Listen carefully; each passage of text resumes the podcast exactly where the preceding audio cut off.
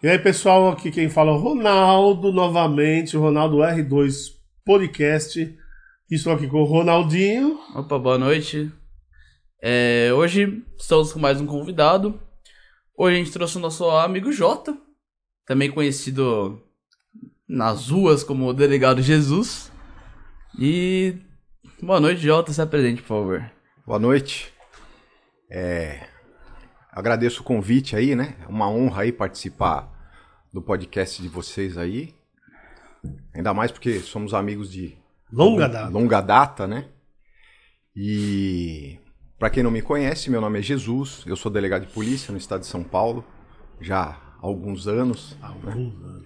e trabalho no primeiro distrito policial de Taboão da Serra. Né? Fico feliz de poder participar desse bate-papo de boteco com os amigos. Isso, é um bate-papo de boteco. E aí, Jorge, eu queria que você também, você está se apresentando, é, e você tem algumas palavras que você. Uma, uma, A gente uma tava conversando mensagem. em off, né? Em off, em off. Você tem uma mensagem que eu acho é muito importante. Fala pra nós aí. Ah, sim. Como não. vai ser sua apresentação embasada? Embasada não. Você, você vai ser. é, a sua apresentação foi feita, bonitinho. Calma que vai chegar a palavra. Você tem algumas palavras. Fala aí que todo mundo vai entender o que eu quero dizer. Que depois. Não, isso aqui é um bate-papo de amigos, né? Boa. Então, é, é- é- é importante que fique claro que tudo que eu falar aqui são as minhas impressões e as minhas opiniões pessoais, né? Então, o que eu disser aqui não reflete, né? Pode não refletir a posição da instituição Polícia Civil do Estado de São Paulo e dos demais policiais, independente de que carreira seja. Né? Então, tudo que eu disser aqui, que eu vou procurar dizer, pautado né? é, pelo que a norma permite, né? pelo que a instituição prega, é, em termos de do que se pode ser dito, né? Mas as opiniões são minhas, né? Eu sou responsável pelo que eu falo aqui. Isso é bom. Ó, gente, isso é bom deixar bem claro, porque como não- todo mundo sabe, isso é notório, né? E sabido aí, que todo mundo é, é, tá tendo problema, todo mundo, que eu digo, todo mundo desse meio tá tendo muito problema na internet. Então nós é, previamente nós conversamos com o Jota, né? Que a gente vai tratá-lo por Jota por causa do nosso, da nossa amizade, mas a gente nunca vai esquecer que ele é um delegado da Polícia Civil. Então, é, com, essa, com essa, esses problemas todos que tá tendo na internet, então, da internet, nós conversamos bastante e achamos por bem, aliás, quem achou foi ele, porque pelo conhecedor, é, por ser um grande conhecedor da lei, É importante tudo mais. ressaltar que antes de delegado você era advogado de polícia, né? É, Então- é, foi das Forças Armadas, então você sabe. Então ele, ele pautado aí na lei, eles conhecem muito a lei, então ele simplesmente ele falou: é, eu vou dar essa, essa mensagem antes. Eu falei, melhor coisa. Então, para não ter problemas, que tem muita gente que tá tendo, muito ele sabe o que ele tá internet. falando. né? É, é, é legal dizer também o seguinte, né? Ah. Eu fiquei feliz até pelo, pelo convite, porque na grande mídia aí, ah, e nem se pode num momento de pandemia como esse, né? Se gastar dinheiro ah, divulgando instituições, né? A não ser o necessário. E, e é importante, né? Eu acho que nas mídias sociais, não só da minha parte, como da parte de vários policiais, que de forma correta, né? é- é- é- é, se manifestam nas mídias, policiais civis, militares, né, guardas municipais, de mostrar para a população, né, um pouco do que é a polícia, do trabalho da polícia, do dia a dia do policial, de como é o policial, né? Porque assim, é que nem quando a gente pega o avião, né? Você pega o avião, tá lá a comissária de bordo. Aí você fala, nossa, né, bem apessoada, fazendo aquele serviço. dela. Ali é uma moça, é uma, uma pessoa comum, né? Então muitas vezes a pessoa vê o policial fardado ou o policial no distrito policial e fala assim: nossa, é um policial. Não, é uma pessoa, né? Ela exerce aquela profissão, uma profissão é, honrada, né? É, a maioria de nós está aqui por vocação, mas somos pessoas, né? É que, é que nem eu brinco, né? Eu falo muito pro pessoal da- das minhas equipes quando eu trabalho, né? Eu falo assim, a gente tem que ver o bem da sociedade. Por quê? Porque a gente não sai do plantão, pega um disco e vai para Marte. Não, a gente mora no meio dessa sociedade. O crime afeta a gente é, igual afeta todo mundo, né? E eu acho que esse tipo de, de, de trabalho que vocês estão fazendo é importante para isso. mostrar o lado humano das pessoas, né? A pessoa em si que exerce aquele tipo de função ou que faz aquele tipo de função. E você falou, e você falou é, de, de, alguns policiais que estão nas redes sociais e tudo mais, e, e eu acho que eles estão fazendo, eu acho não, eu tenho certeza que eles estão fazendo um serviço maravilhoso. Eu sou um cara, eu sou consumidor desse, de, desses canais de, de, de, polícia militar, civil, GCM, é, SAMU até, eu também vejo algumas coisas. Eu sou consumidor disso aí. E, e eu também vejo ah, algumas pessoas, não só na rede social, mas de conversar. Muita gente hoje tem outra opinião da polícia.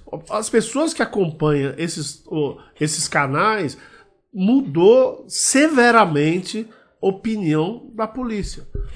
Sabe? Eu vejo. Uh, tem muita gente ainda que vira para mim e fala assim. Já ouvi, tá? É, mas o polícia tem aquele tratamento, tá fazendo porque tá sendo filmado. Mas eu vejo vídeo do polícia do Brasil inteiro. Tem algumas é, é, ações em alguns estados, né? Em São Paulo, vou dizer que eu não vi nenhum. Não, pelo menos eu não lembro. Eu, eu, já vi alguns policiais que são mais duros é, no, no, modo de conversar, no, no, modo de falar com as pessoas. Mas não, não encosta. Mas em outros estados eu, eu, eu vejo alguns casos é, de, de, policial dar chacoalhão, de xingar, tal. Sabe? Aí eu, eu falo assim, como que. O que, que o cara faz então fora das câmeras? Eu acho que eles estão sendo o que eles são dia a dia. Pode ser que esse policial, porque como em toda instituição, como em todo emprego, como toda empresa, sempre tem alguém que faz o errado e vai pelo errado. De repente, esse policial, que é essa pessoa que tem essa opinião deturpada, eu, da minha deturpada, eu não estou puxando o saco da polícia, não, não estou puxando o saco do Jota, que é meu amigo. Não, senhor, eu estou faz, falando o que eu acompanho. É, é, e, e, ele que está vendo para conversar, tá, eu estou falando discurso. Mas, mas eu acho muito importante. E eu acompanho. É, tem policiais que seguem as normas bonitinho. O cara tem direito. Eu acho que até que tem que ter uma autorização né, para poder filmar, imagino, não sei. É, eles seguem as, as normas e gravam naquele eu mudei muito minha visão. Não, nunca tive uma visão muito ruim do policial, mas eu melhorou bastante por causa desses vídeos. E eu falo para vocês, se vocês acham que minha opinião é, que eu estou puxando saco, que a opinião é exagerada, que eu estou é, falando demais, comece a acompanhar os canais desses policiais, vocês vão ver como vocês vão mudar. E eu quando eu falando, vocês vão ver alguns policiais que são mais truculentos.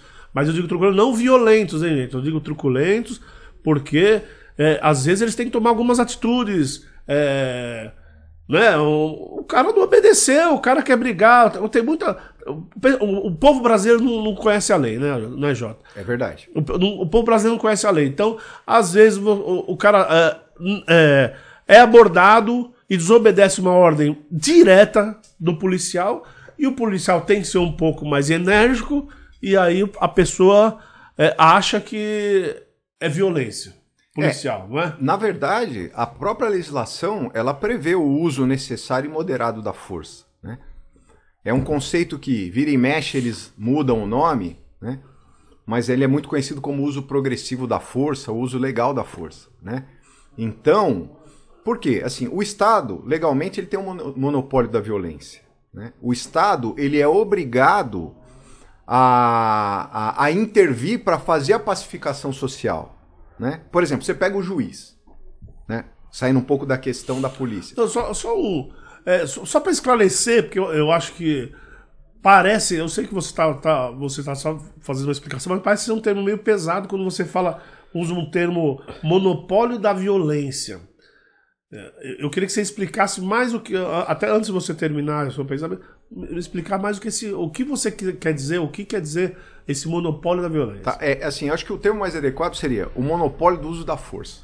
Né? Ah, tá. Então, por exemplo, vamos supor, hoje nós temos aí essa questão né, é, é, da liberação ou não do, do porte de arma de fogo para o cidadão. Né? Se nós chegarmos até essa liberação, o que, que acontece? Por exemplo, eu sou, eu sou atirador esportivo também, né? sou confederado.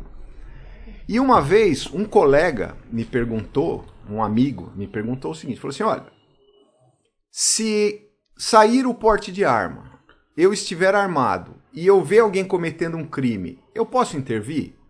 Eu falei assim, olha, o Código de Processo Penal, ele prevê a legítima defesa própria e a de terceiro, né? O Código de Processo Penal também prevê que a prisão em flagrante pode ser feita por qualquer pessoa. O agente policial, né, a, a, o, o, agente público que tem a competência é, do policiamento ou atribuição é, de serviço policial, ele tem a obrigação de intervir. Agora, qualquer um do povo pode. Eu falei para ele: se você tiver uma arma legal, né, e for necessário o uso, né, dentro do que reza a norma, poderá ser feito. Porque a arma é para defesa. E como existe a questão da legítima defesa de terceiro, você pode defender o terceiro. Se você não tivesse armado né, e visse uma pessoa sendo, por exemplo, furtada, e se quisesse intervir com a sua força física, você poderia. Se você tem o, o, o uso legal permitido do armamento, se for necessário, lógico que você não vai pegar e vai balear um cara que esteja é, é, é, desarmado furtando outra pessoa. É, eu falei, você pode. O que não pode, e aí a gente entra nessa questão do, do, do, monopólio do uso da força, é assim, fala, não, agora eu tenho porte de arma, e aqui na minha rua somos em 10 vizinhos que tem porte de arma, né? E tá meio perigoso aqui, então a gente vai começar a fazer bloqueio na rua, parar os carros para ver se é bandido ou não, pessoa que a gente não sabe quem é, vamos abordar, ver quem é, esse tipo de coisa. Não. Porque Toda vez que você usa isso, esse, esse tipo de atitude, né? Toda vez que alguma pessoa é abordada, ela está tendo o, o, o, uma parcela, por menor que seja, da sua liberdade pessoal, cerceada. Então tem que ter um fundamento legal para isso. Né? É que o povo usa muito. É, eu acho que a única coisa que o povo. A única coisa é mentira, né? Mas uma das coisas que o povo gosta de usar muito, né? Eu tô falando, quando eu falo povo, eu estou me incluindo, eu estou dizendo o pessoal que não conhece muito de lei é, é o direito dele de vir. É isso que é cerceado na hora de eu fechar uma rua, não é? Então, isso, tá por exemplo, dizer. ser cerceado isso. Ah, vou revistar um carro, vou revistar uma pessoa, a vida íntima da pessoa também. Né? Você não sabe o que ela tem dentro do carro que diz respeito à vida pessoal dela, né? A polícia, quando faz uma busca numa pessoa ou uma busca num veículo, né, numa residência, é, é, e aí mediante ordem judicial ou em situação flagrancial, né? ou seja, em flagrante delito, quando o crime está acontecendo, né? É, ela preserva a vida pessoal da pessoa. Então, você não vai aprender objetos que não sejam é, relacionados ao crime, né, que está em ilícito, investigação, né? que, que não seja ilícito ou que seja prova. Você não vai expor a vida da pessoa. Você vai revistar o carro, você pode ter N coisas ali que não são crime, né? E que dizem respeito à vida da pessoa. Mas você vai respeitar. E você é o Estado. Isso é impessoal. Essa pessoa vai embora, né? Você não vai mais saber quem ela é, ela não vai mais saber quem você é. A vida dos dois seguem. Agora, por exemplo, o particular revistar o carro do próximo, né? É, ele está invadindo a vida privada do outro. Então, esse monopólio desse uso da força é, ainda é do Estado. Agora, quando eu estava dizendo, né, que você... Sim, o policial, o policial pode revistar o, o, o, no seu exemplo, pode revistar o carro de uma pessoa quando houver é, fundada é, suspeita. Fundada suspeita é, em uma ação legítima. Sim. Ponto. Sim. Agora um civil, apesar de poder ter algumas ações é, de prisão no, no, no, no, caso de flagrante, no flagrante, é, uma defesa de terceiro, como você falou, se falar eu vou te revistar ou revistar o carro ele não é legítimo. Ele, ele tá cometendo um crime. Está cometendo um crime, no mínimo, de constrangimento ilegal. Ah, no mínimo, né? No mínimo. Dependendo do que for a atitude, e isso a, pode, né? Sim, sim. E a, história, e a história do carro também, né? Tem muita gente que, uh, em uma época, eu escutei muito isso. O pessoal, o pessoal falava da extensão do lar. Já ouviu falar? Já, já ouviu falar esse termo? Já o carro falar. é a extensão do lar. Mas uh, posso estar falando uma besteira, eu tô falando. Por isso que eu falo, eu sou o povo que sabe quase nada de lei. Eu sei o básico do básico do básico. Então, é, aí o policial me dá uma, uma ordem de parada e pede para revistar o carro por causa de uma fundada suspeita, como você usou o termo aí. Quer dizer, ele tinha alguma suspeita né? Para parar e para revistar o carro. E aí é uma ordem policial. Olha, eu vou revistar seu carro. Essa história, se o cara se negar, vier com essa historinha de, de extensão do lar, não existe. Então, isso é um entendimento já meio que superado, né? Porque uh, o que regulamenta a busca e a necessidade da ordem judicial, né? Aí está na Constituição Federal, que diz que o, que o, o, o, o lar, né? O domicílio, ele é inviolável, né? Então você só pode, a própria Constituição prevê isso aí. Você só pode violar o domicílio alheio para prestar socorro em caso de desastre, né? Se tiver havendo um crime lá dentro, uh, e também você pode por ordem judicial, né? Durante o dia. Mas ah, é, isso tem um, um horário. Tem um né? horário. É. Então, é para você entrar no domicílio da pessoa. Mas o lá, o carro não é domicílio, né? A pessoa ela não reside no carro, ela não mora no carro, né? Entendi. O domicílio da pessoa, por exemplo, ele não vai transportar drogas, armas, né, é, é, documentos fraudados de um lado para o outro. Mas o veículo ele pode ser usado para instrumento de crime, né? Então, é, sob fundada suspeita, pode-se fazer a revista. Mesmo porque, o que, que se entende? A supremacia do interesse público. Nenhum direito é absoluto. Nenhum direito é totalmente inviolável. O próprio direito à vida, que ele não pode ser. É, é, é, você não pode abrir mão do seu direito à vida, né? ele é indisponível, é um direito indisponível. Você não pode dispor do seu direito à vida e nem do direito à vida do próximo. Né? A vida ela é considerada o bem jurídico mais importante protegido pelo sistema é, normativo. Né? O próprio direito à vida é relativizado. Então, por exemplo, não vou nem falar do policial, mas a pessoa está ali. Vem alguém agredir ela com um pedaço de pau. Ela pega outro pedaço de pau e bate naquela outra pessoa para se defender e aquela pessoa veio morrer. Essa pessoa está em legítima defesa. A lei prevê essa brecha. Então não existe direito absoluto.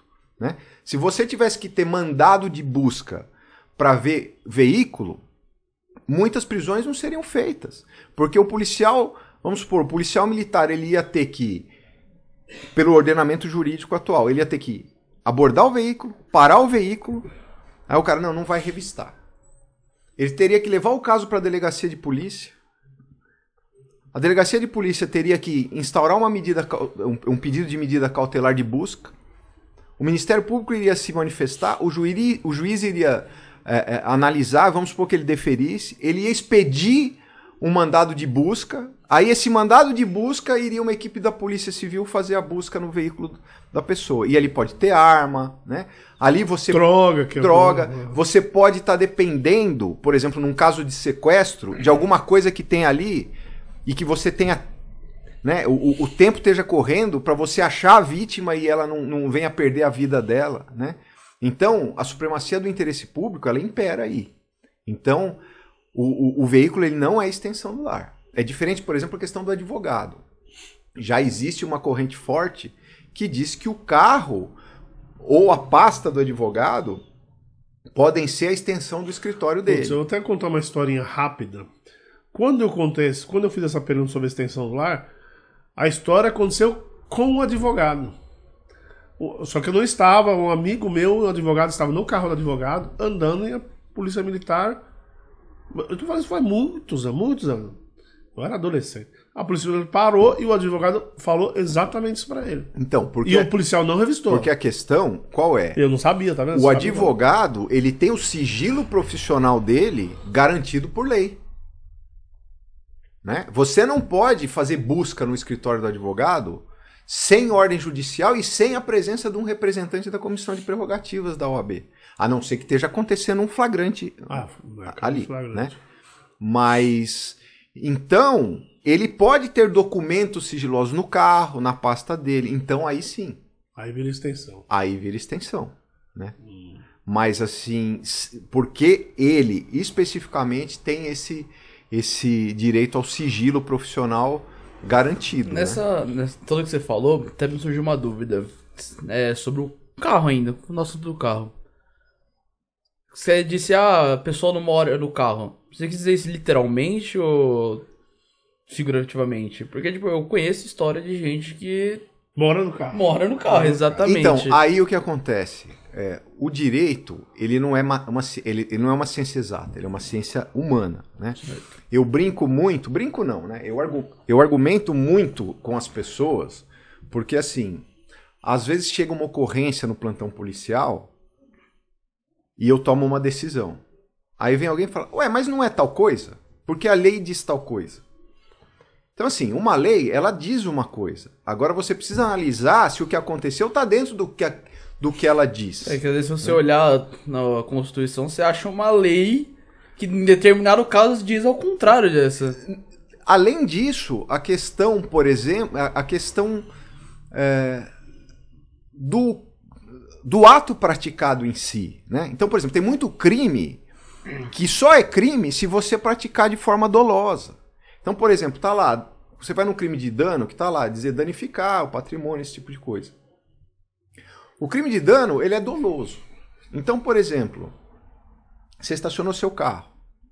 Aí o cara da, da, da Enel vai lá trocar o, o, O fio, alguma o fio, o equipamento do poste. Ele se descuida, cai, sei lá, a chave de fenda dele em cima do seu carro e é, Quebra o para-brisa. quebra o para-brisa. Enel, é só um exemplo, hein, Enel? Só um exemplo. Não, não, é, eu tô falando. Podia ser alguém Sim. pintando a parede e cair a Sim, tinta, lógico, né? é. Podia ser eu saindo do supermercado, escorregar, cair, bater a cabeça no carro dele e quebrar o carro dele, né? Exatamente.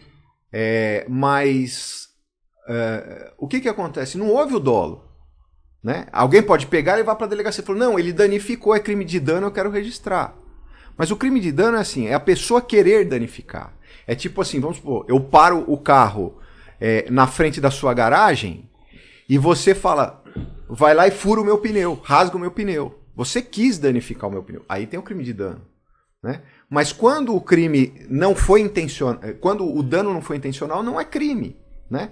E você tem que analisar isso, né? Saber às vezes, ah, o cara veio, bateu no meu carro de propósito, do nada veio, bateu. Aí você vai conversar com o cara, o cara fala: "Não, na verdade falhou o freio".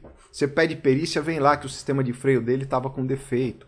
Ou seja, é poderia entrar na parte da negligência, da culpa, porque o cara não, não, não, Fez a manutenção. não fez a manutenção, entendeu? Mas não é crime de dano, né? Você tem aí, porque a gente, a gente tem ilícitos criminais e ilícitos civis.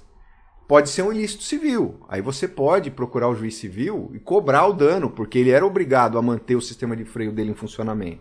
Você vai ser ressarcido. Mas não é o caso da polícia ou do juiz criminal né, aplicar uma pena de crime. Então eu falo pro pessoal, eu falo, não é matemático, né? Não é matemático. Se fosse matemático, não precisaria ter, por exemplo, um delegado de polícia, um promotor de justiça, um juiz de direito, depois um desembargador, um ministro de tribunal superior para ir revendo as decisões. Bastaria você chegar num lugar, né, com um computador, digitar o que aconteceu e com base no- na matemática, ele iria imprimir o resultado do que tinha que acontecer. Se não é assim, é porque você precisa analisar o fato. Então, é, quando eu digo que a, a pessoa não mora no veículo, né, eu estou falando da grande parte das pessoas né, que tem a sua casa e o veículo é meio de transporte. Agora, o que, que é domicílio? É todo compartimento habitado. Pode ser um carro, pode ser uma barraca na rua. A barraca do morador de rua é domicílio. Exatamente. né? Se eu, por exemplo, sou funcionário de uma empresa, né? E, e eu tenho um cômodo naquela empresa que o meu empregador permite que eu resida lá, ali é o meu domicílio. Nem o empregador pode entrar lá. Se ele entrar lá sem minha autorização, é crime de violação de domicílio. Então, por exemplo, se a pessoa mora no carro, né? E realmente, com essa pandemia, eu, eu, eu- cheguei a ouvir casos mesmo de pessoas que foram morar bastante. né? uma- Teve um caso até que passou no, no, no jornal um tempo atrás de de umas pessoas que foram morar num ônibus abandonado, esse tipo de coisa. Ali vira o domicílio da pessoa. Nesse meio até me surgiu uma outra dúvida. A gente tá falando mais de advogado que É, não. é a polícia, mas enfim. É, mas é, É. a mesma coisa, direito, tudo. Eu já, já escutei histórias, né? Sempre escuto histórias, né? Nunca, não aconteceu nada comigo. É, tipo. Aluguel, por exemplo. Certo.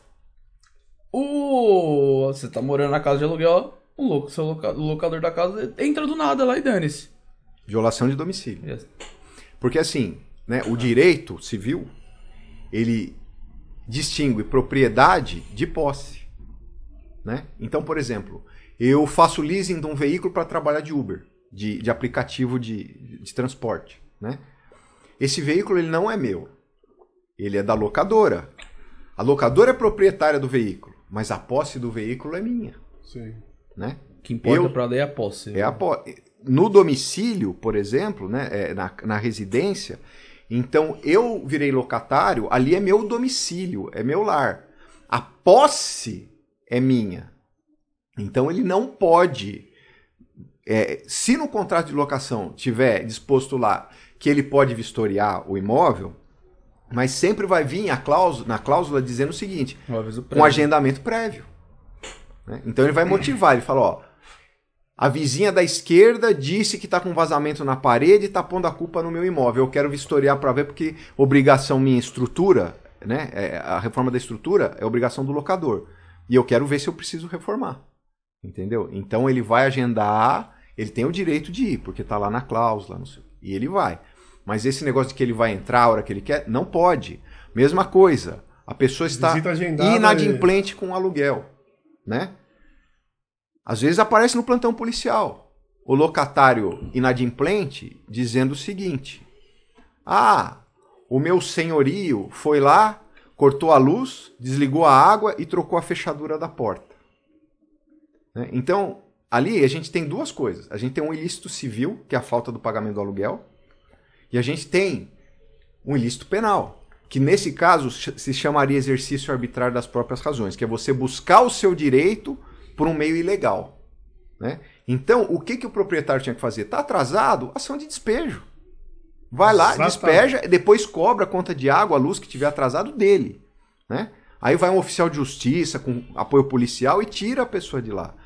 né? Mas ele ir lá e dizer, não, o imóvel é meu, eu fiz, ele não pode, ele comete o crime. Né? Verdade. Aí, aí eu vou até, aproveitando que nós estamos falando de domicílio, eu, é, aconteceu, não, não vou, não vou citar todo o caso normalmente, porque é um caso famoso. Foi com a polícia militar, um, ah, um, é, um cantor de, de, rap, de rap, né? bom, enfim, um cantor, um moleque novo tal. Ah, a, a história foi o seguinte, não, não vou falar o nome deles, não vou entrar em detalhes de novo, porque isso É é... capaz de até conhecer essa Ah, história não, aqui. é, então, eu não quero porque. Foi até pra TV. É, não saiu muito lugar porque o cara é conhecido. É, e o cara ficou mais. Aliás, o cara era conhecido, ficou mais famoso ainda por causa disso.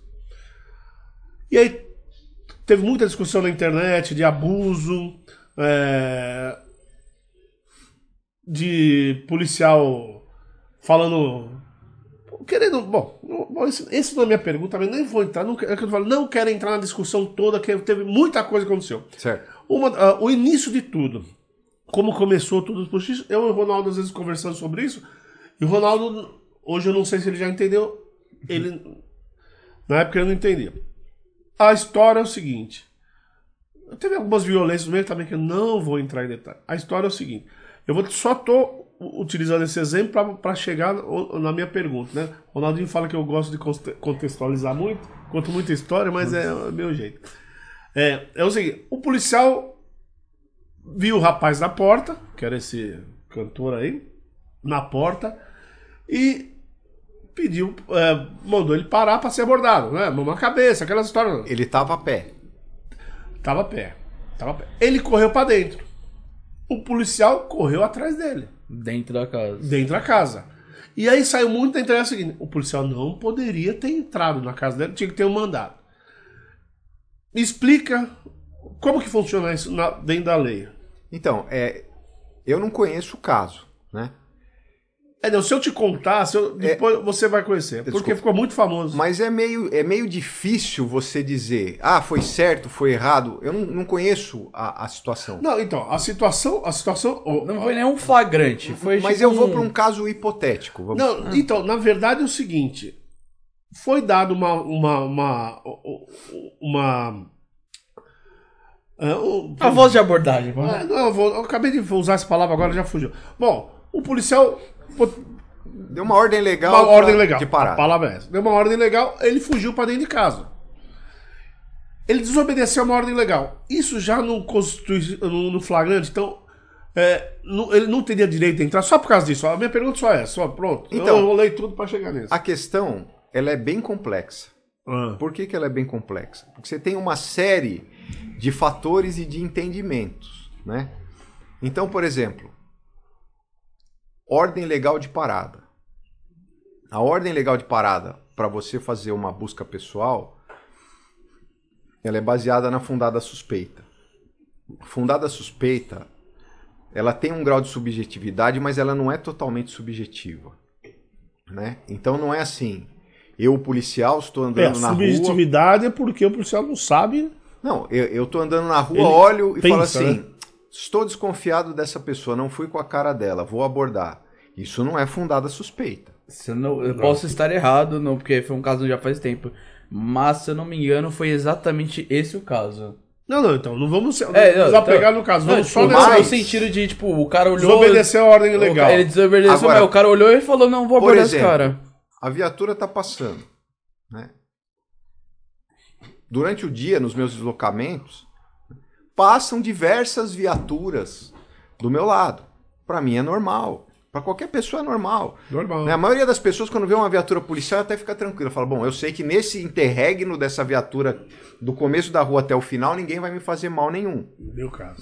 Mas, por exemplo... Também tá- existe o caso ao contrário, de gente que mesmo nem devendo já. Então, aí tá passando, tá passando a viatura, o cara olha assustado, derruba alguma coisa, faz que vai e volta. Aperta o passo. Eu entendo coisas. que seja fundada suspeita.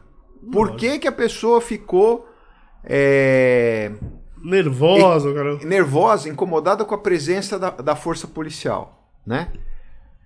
Mas tem gente que fica. A própria presença do policial, existem pessoas que ficam é, é, é, é, nervosas porque o policial tá armado. Até tem, um porque- negócio, até tem um negócio, tem muita mãe, muita mãe que fala, filho, se você não me obedecer, policial vai te prender. É, Então a criança tem criança que já nasce com medo. Então, Tem isso também, né? o que acontece? É o cara às vezes complicado. faz isso. Mas aí a, a obrigação do policial é o quê? Eu preciso averiguar. Eu não sei se esse cara cometeu algum crime, está cometendo algum crime, se esse cara é procurado da justiça, né? Muitas vezes acontece isso, me apresentam no plantão procurado da justiça, procurado, né? Alguém que tem prisão civil, né, por pensão alimentícia, ou alguma é, prisão criminal decretada contra, que o cara sabe que tem processo, às vezes ele sabe que é procurado, às vezes ele não sabe, mas tem dúvida se é ou não, ele vê e fica nervoso. A polícia vai lá, aborda, pega a identificação dele, faz a consulta no centro de comunicação e vê que é procurado. Né? Mas se não for nada, o cara, não, só fiquei nervoso. Você fala, "Oh, então desculpa a abordagem, te abordei por causa disso, não sei o quê, disponha da Polícia Civil, da Polícia Militar, da Guarda Civil, né? Polícia Rodoviária Federal, seja lá qual for a polícia que faça isso aí, né? É, então, primeiro tem que ver o seguinte: foi uma ordem legal? Havia fundada suspeita? Né? Se foi uma ordem legal e o cara descumpriu, a gente entra no quê? A desobediência é um crime contra a administração pública. A vítima é a administração pública, não é o agente público. E é um crime de menor potencial ofensivo. Não vai ser necessário que a administração pública vá lá e fale, ah, eu quero que ele seja processado. Ele vai ser. Mas ele vai ter todos os benefícios, tipo transação penal ou suspensão condicional do processo, conforme for o caso, né? De uma pessoa que cometeu um crime de menor potencial ofensivo. Tem gente que entende que é, é uma pena de menos de um ano, não é? é menos de dois anos, de dois para baixo. Menos de dois? É porque. ah, bom. Quando saiu a lei Vou 9099, entrar nessa assunto, termina. é, era um ano. Né? Quando, é, é, um ano depois, instituíram os juizados especiais na Justiça Federal, a lei pôs dois anos na Justiça Federal. Né? Aí, por entendimento é, jurisprudencial, se aplicaria também. Não tem nexo o cara cometer o mesmo crime e num tem um benefício e no outro, né? Sim. Então, eh, subiu para dois anos. Eu não vou me lembrar o número da, da lei aqui, mas. é, então, tem gente que entende que, na verdade, é uma situação flagrancial. Por exemplo, se o policial encontrar alguém cometendo um crime de menor potencial ofensivo, um crime de ameaça, ele pode conduzir a pessoa coercitivamente para a delegacia de polícia, porque ela está em situação flagrancial. Né? a medida que o delegado de polícia vai tomar é uma menos gravosa do que a prisão em flagrante, é o termo circunstanciado. Então tem gente que entende que por ser uma situação flagrancial, né, o policial pode entrar, porque a Constituição diz que em caso de flagrante delito, né, é, pode se, se, mesmo em caso de perseguição, pode se adentrar para efetuar a prisão. né. Tem gente que entende que não, que diz que como é um crime de menor potencial ofensivo, né, e não caberia uma prisão em flagrante, né, tem gente que, que, que faz essa simbiose de prisão em flagrante com estado flagrancial. Né, ele não poderia entrar. Então, é muito complexo responder. Não- Ou- Ou seja, no final seria quem ia definir tudo isso é o entendimento do juiz. No final das contas, seria o, o juiz de direito. né? Que vai entender. No frigir dos ovos, a martelada final, vamos dizer assim, é, porque- do juiz de direito. É, no- no- o, o entendimento vem é, a partir da prisão do, da PM, o entendimento vem do delegado. Onde que vai se encaixar? Se for crime. Não, nesse comum, caso, É, que se- é contar essa história inteira.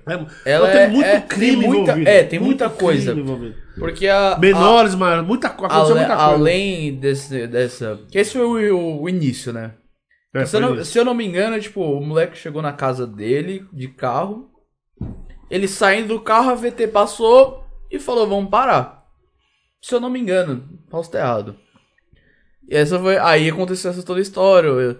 O cara, o cara deu a voz, ele A entrou. gente vai ter certeza e vai saber a hora que sair uma decisão judicial sobre. É, verdade, nem- já deve- esse caso já é antigo, né? Já deve ter. Já né? deve ter já saído, mas. Deve fazer um ano já. Não, mas também teve outros casos É porque- de é- é- pioras. É, é porque nós, é, eu, eu, eu citei esse caso, eu nem precisava ter citado, podia ter feito uma pergunta direta, porque eu e o Ronaldinho sempre. Nós conversamos. Nessa época. A gente já discutiu muito sobre isso. muito sobre isso. Porque é aquele negócio do pessoal não ter entendimento das leis, que nós falamos Não. até agora. O Ronaldinho, ho- ho- hoje não, eu tô falando isso já faz um ano. Por causa dessas nossas discussões, eu acho que ele mudou a cabeça. É, ele já. Ele, você falava assim, não, o cara. Eu falava, mas o cara tá certo, porque na, isso na minha visão, tá? O cara tá certo porque ele entrou na casa que o cara desobedeceu uma ordem. Entrou na... Só que daí depois aconteceu tanta coisa, daí ele falou assim, ah, mas o cara entrou, mas não podia ter feito isso. Eu falei, Ronaldo, mas isso já é outro crime. É outra coisa. Ronaldo, Claro. mas aí vai depender muito do entendimento de cada um, né? Porque, por exemplo, o entendimento do policial militar, que é ou do guarda municipal, ou do policial rodoviário federal, que é aquele que é- se deparou com a ocorrência, ou do próprio policial civil, né? Um, um outro policial civil Sim, sim. que esteja exercendo suas funções aí, é, ele se deparou na rua com a situação, ele viu a situação e ele teve um entendimento. Ele vai apresentar essa situação com as provas que ele tem ali no momento, testemunhas, seja lá o que for, imagens, para o delegado de polícia, que vai ter uma interpretação. O delegado vai tomar algum tipo de atitude de acordo com a interpretação que ele teve. Né? Eu estou falando tudo grosso modo. Não, sim, Né? grosso modo. Sim. Aí, se foi uma prisão em flagrante, um termo circunstanciado, ou se foi é, um inquérito policial terminado, né, isso vai ser encaminhado ao Poder Judiciário, que vai remeter isso para apreciação do Ministério Público, que é o titular da ação penal. Né? Quem promove a ação penal é o Ministério Público. O promotor de justiça ele vai ter o entendimento dele. Que não é, ele não é obrigado a se vincular ao que entendeu o policial na rua, que entendeu o delegado de polícia. Vai haver um processo, no final ele vai apresentar os motivos dele, a defesa vai apresentar os motivos dela, depois de toda a instrução, esse tipo de coisa, e o juiz vai tomar uma decisão que não precisa ir de acordo com o Ministério Público, o delegado de polícia ou com o policial da rua, né? Aí pode haver um recurso por parte do Ministério Público ou da Defesa e um desembargador vai, vai reanalisar, e pode ter outro recurso e um ministro de Tribunal Superior vai analisar. Sim. Por que, que eu estou dizendo isso? Porque depende da interpretação de quem recebe o caso. Né? Você pode ter, por exemplo, uma decisão judicial diferente para um mesmo tipo de situação. Porque o entendimento de um juiz é um e é outro. E eles se baseiam na norma, na doutrina, na jurisprudência, né? na livre convicção do juiz. São sempre fundamentados. Então vai existir fundamentação para aquelas duas decisões. Por exemplo, a violação de domicílio. A violação de domicílio ela é um crime doloso. A sua intenção, a, a intenção do cara tem que ser entrar na casa sem autorização ou permanecer nela sem autorização. Não tem como você entrar na casa de alguém sem querer. Entendeu? Mas, por exemplo, não. Eu vi. Por exemplo, ele viu a viatura. Sai, largou o carro, saiu correndo e entrou na casa. Eu mandei ele parar. Ele não parou. Eu corri atrás para deter ele, porque ele desobedeceu a minha ordem e para ver por que, que ele saiu correndo, né? Na minha opinião, por exemplo, ele não teve o dolo de violar o, o município, o, o, domicílio. A vontade dele não era invadir um domicílio sem, sem autorização do proprietário. Né? A vontade dele era o quê? É, pegar quem descumpriu a ordem de parada e averiguar o porquê que ele fugiu e abandonou o veículo. Né? Eu tô, não estou falando nesse caso, porque eu não sei como é esse caso, mas estou falando sim, sim. caso de alguém que abandone e saia correndo. Né? Se chegar para mim, num primeiro momento, eu não vou ver abuso de autoridade ou crime de violação de domicílio por parte do policial militar. Né? É, pode ser que no decorrer da investigação a coisa mude, né? Venham imagens, outras testemunhas. Esse tipo é, eu acredito que deve ter seguido esses passos que você falou, até por causa que nem. Acho que já foi, como é o caso antigo, acho que a gente até pode falar tranquilamente, sem mencionar nomes, lógico. Que nem, tipo. É, logo depois que aconteceu isso, ele foi apreendido. Os caras entrou pra ele saiu com ele. Ele foi apreendido e a, ele prendeu ele e a namorada dele. A namorada dele, já tipo, já tava mais esperta, ela abriu uma live no Instagram. Dentro do carro e deixou o celular guardado. E você escutava o policial, tipo, ah, não sei o que, vamos dar uma cabeçada aqui pra ele falar que ele, que ele deu um soco, que ele revidou, entendeu? Os caras estavam forjando que tinha teve agressão física da parte dele. Mas também ninguém, ninguém, ninguém conseguiu provar se foi um policial mesmo que falou. Porque Entendi. tava dentro do carro. É, o que é eu muito, posso... É muito. Olha, é isso que eu tô falando. Esse. Como era um famoso envolvido, uma pessoa que nem era tão famosa, até, até sumiu de novo esse cara. Não faz é, famo é, é, famoso em bolhas, vamos é. dizer. Né? O, o que eu posso dizer é o seguinte, né? É, todas as polícias são dotadas de corregedoria, né? Eu sei que no estado de São Paulo, a Corregedoria Geral da Polícia Civil, a Corregedoria da Polícia Militar, são instituições que gozam de certa autonomia para atuar, né? E são bastante rigorosas, bastante rigorosas. Então, o abuso ele pode acontecer. Por quê? Porque é que eu falei, né? Não é um marciano que está ostentando a farda ali. Ou o colete de policial civil. É um ser humano. É um ser humano. Pode acontecer. E numa situação, olha, numa situação. Vou até esquecer um pouco esse assunto mas, mas, mas é, é, é, um ser humano em uma situação extrema, né? Às vezes, lógico. Então, né? voltando àquela sua primeira pergunta, né? Quando você falou, ah, às vezes a pessoa vê o vídeo, o policial sendo um pouco mais mais duro no jeito de falar. É, usei truculento, tipo mas é duro. Duro, mesmo, truculento. É duro, duro, duro, né? duro. Mais é... enérgico, né? Assim, cada pessoa tem um jeito de ser. Cada pessoa tem um histórico, cada pessoa tem um tipo de criação, né? Então, a gente vai se deparar por aí em qualquer lugar com pessoas que não sorriem para você. É, que não vão sorrir de jeito nenhum, mesmo que você vire um grande amigo, né? O máximo que ele vai fazer é apertar sua mão, conversar com você. Você, por outro lado, vai encontrar pessoas que você vai conhecer, dois minutos depois, parece que vocês são amigos há 30 anos, né? Verdade. Então, o policial, ele age de acordo com o ser humano que ele foi é, é, é, criar, que foi criado, né? Só que assim, o serviço policial, ele é um serviço extremamente desgastante, estressante, né? Por exemplo, a Organização Mundial de Saúde diz que é a profissão né, que, é, que fica em segundo lugar mundialmente em número de suicídios. Já ouvi essa história. Né? Por causa da pressão que o policial sofre, né? É, você vê muita gente na polícia com um transtorno depressivo, algumas coisas. Eu mesmo, né? Por exemplo, dizem que doenças autoimunes muitas das vezes são geradas por causa de estresse. Né? Eu já tinha duas e recentemente desenvolvi mais uma. É... Às vezes os efetivos são baixos, né? o resguardo legal é pouco. Mas é, se você, você sente a vontade de falar quais, quais são essas doenças que você teve, até para outras pessoas ficaram, né? Não, a primeira, ó, eu, eu desenvolvi. Ah. É, eu entrei na polícia como investigador de polícia, né? Depois eu, vi, eu, eu passei no concurso para delegado de polícia. Então, antes de eu passar no concurso de delegado de polícia, eu já Você não falou no começo, mas fala agora. Quantos anos? Eu entrei na polícia em 1996. Vai 20. 3. Não, é, não 25. 25, anos. 25 anos. Mas aí eu tenho mais um tempo aí de, de, de quartel, né? E... Mas o serviço policial em si, né? é, Foi em 1909 1995 que eu entrei na polícia. Ah, então. Vai 26 Então, é, 95 para 96, vamos contar 96 porque.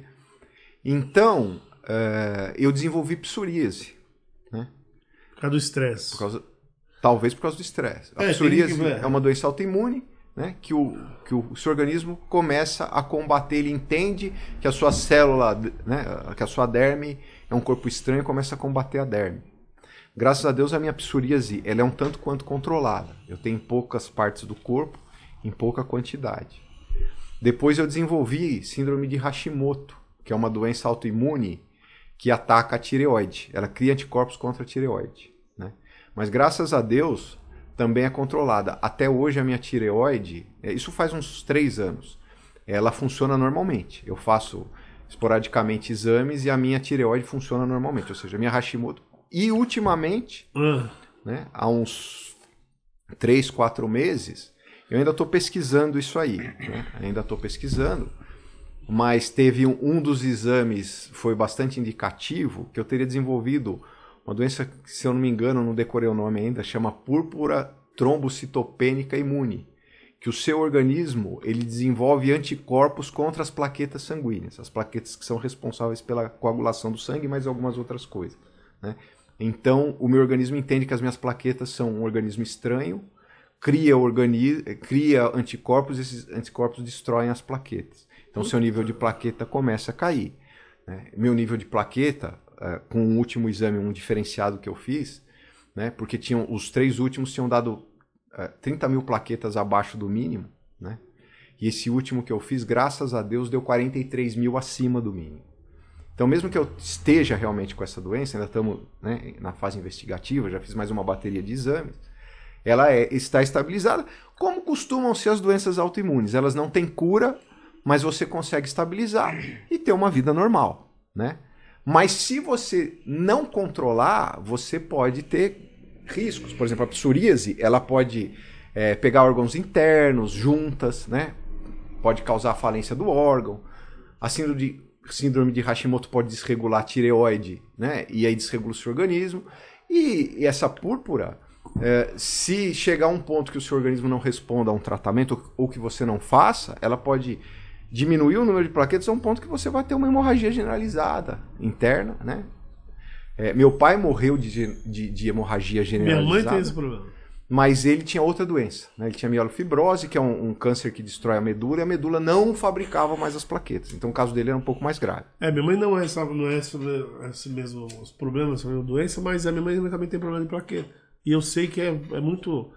Quando a plaqueta é muito baixa, é muito. não, Muito ruim. É, É- é complicado. É muito. é, Qualquer batidinha, começa a aparecer hematoma. Bom, um negócio muito. Inclusive, né, E a gente não um, um dos médicos né, disse que não seria interessante o consumo do álcool, porque o álcool é anticoagulante, né? o, o- a coagulação já fica prejudicada por causa da púrpura. né? Mas como assim? As plaquetas elas estão ainda estabilizadas. Tá E- acima. Estamos buscando terceira, quarta, quinta e sexta opinião, né? É. Enquanto não fechar. o- Quando ninguém bateu o martelo.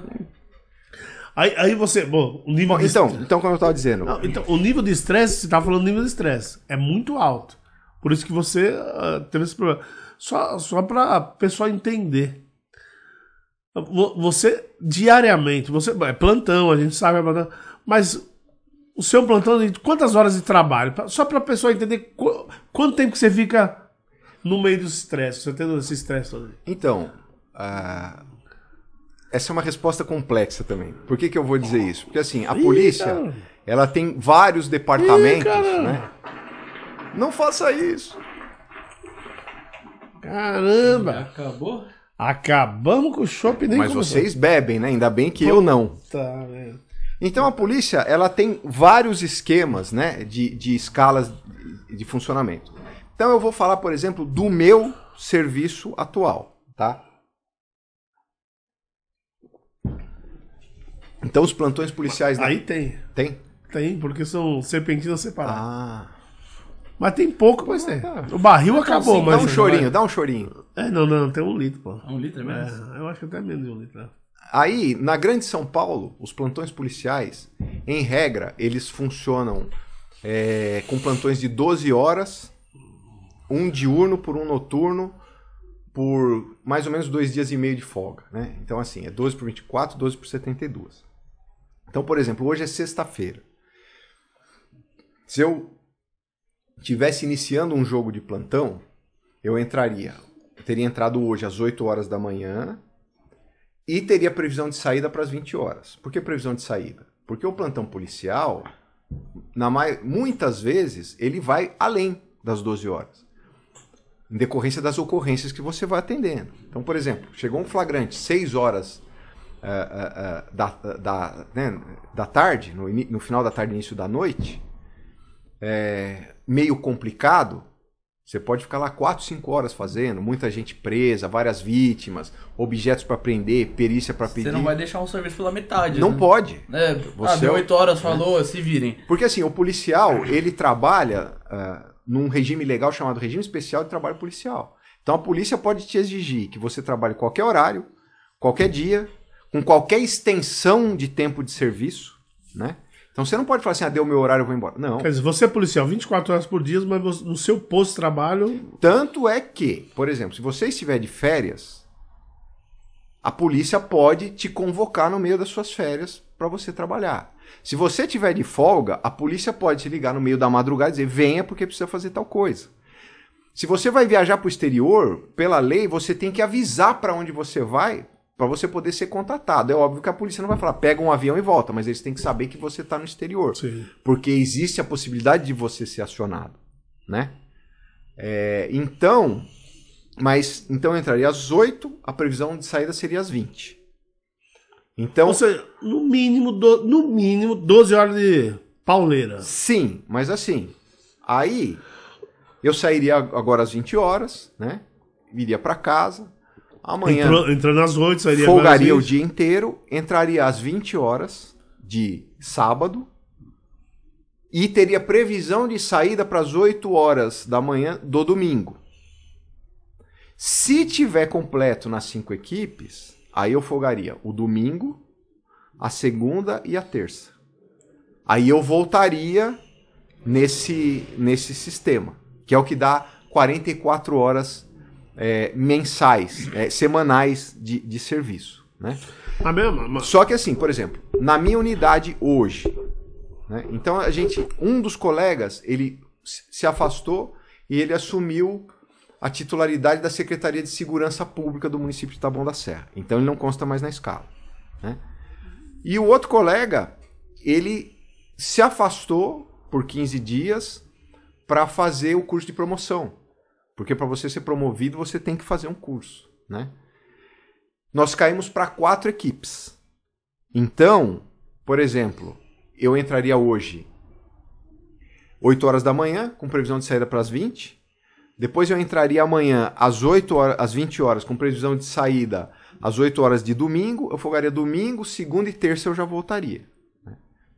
E o plantão policial, hoje, em regra, é, na capital eu sei que também né, te- tem um plano novo de atuação na capital, mas ele costuma é, recepcionar as ocorrências de várias territoriais, né? Quando eu trabalhava na capital, o- as centrais de flagrante, elas respondiam pela área de três delegacias de polícia. Hoje eu não sei como é que tá, porque eu não li direito o plano do DECAP, porque quando ele saiu eu já estava no DEMACRO. Mas, por exemplo, eu, em Taboão da Serra, de segunda a sexta eu respondo de- durante o dia pelo plantão da área do primeiro distrito policial de Taboão da Serra. né? À noite e de dia e à noite nos finais de semana eu respondo pela área do primeiro distrito policial de Taboão da Serra, do segundo distrito policial de Taboão da Serra, ocorrências da delegacia de defesa da mulher e ainda tenho a responsabilidade da cadeia de trânsito que fica anexa ao prédio do primeiro distrito policial. Nossa senhora. Taboão da Serra é o município com maior densidade demográfica do país. Seja, Muita gente. Muita, Muita gente, gente. Muita gente. Então, é, em regra, os plantões policiais, eles não param, né? Os efetivos, eles são reduzidos. Muita gente aposentou recentemente, né? Então, hoje, a Polícia Civil tem um déficit aí, segundo é, estatísticas da Associação dos Delegados e do Sindicato dos Delegados de Polícia, de uns 13 mil postos de serviço, 13 a 14 mil postos de serviço. Né? E a criminalidade ela é muito maior. Né? Com o advento aí da, da, da informática, das redes da, da, da, internet, né? o crime perdeu fronteira também. Né? A, a, a população ela aumentou. Então hoje a gente tem um efetivo da Polícia Civil. Eu nasci em 1974. Acho que é isso aí, se não me falha a memória. Em 1975, outro dia eu fui pesquisar, a Polícia Civil ela tinha uma média de 28, 30 mil policiais civis. A população de São Paulo era 9 milhões de habitantes. Hoje, a, e o crime era mais baixo. mais baixo. O crime era é. aquele crime pessoal, físico. Né? O crime de estelionato que hoje você vê por meio eletrônico altamente difundido, não, ele era feito no papel ali, né? Para abordar a pessoa na rua, o vagabundo abordar a pessoa na rua e ou seja, o, o raio de ação do criminoso era muito menor. Vida, é. Hoje você tem a internet, você tem um, um estado com 45 milhões de habitantes, hum. e o nosso efetivo hoje deve estar em torno de uns 26, 27 mil, ou seja, o mesmo efetivo para você atender. Né? Então, muitas vezes você tem sobrecarga de serviço. Por exemplo, no plantão policial. Além disso, né, a gente faz a validação de alguns boletins eletrônicos feitos pela delegacia eletrônica. É... E a gente também. Uh, o delegado de polícia preside o escrivão secretaria os inquéritos policiais decorrentes das prisões em flagrante ou cotas né, é, é, é, é do Ministério Público que voltam para a delegacia. Então você tem que fazer tudo ao mesmo tempo. Né? É, eu ainda tenho, né, no meu caso específico, de ficar verificando mandado de prisão, alvará de soltura dos presos da cadeia, a questão de preso né, que eh, passa mal e tem que pedir pronto-socorro, aí você tem que acionar serviço de socorro, escolta do GOI, né?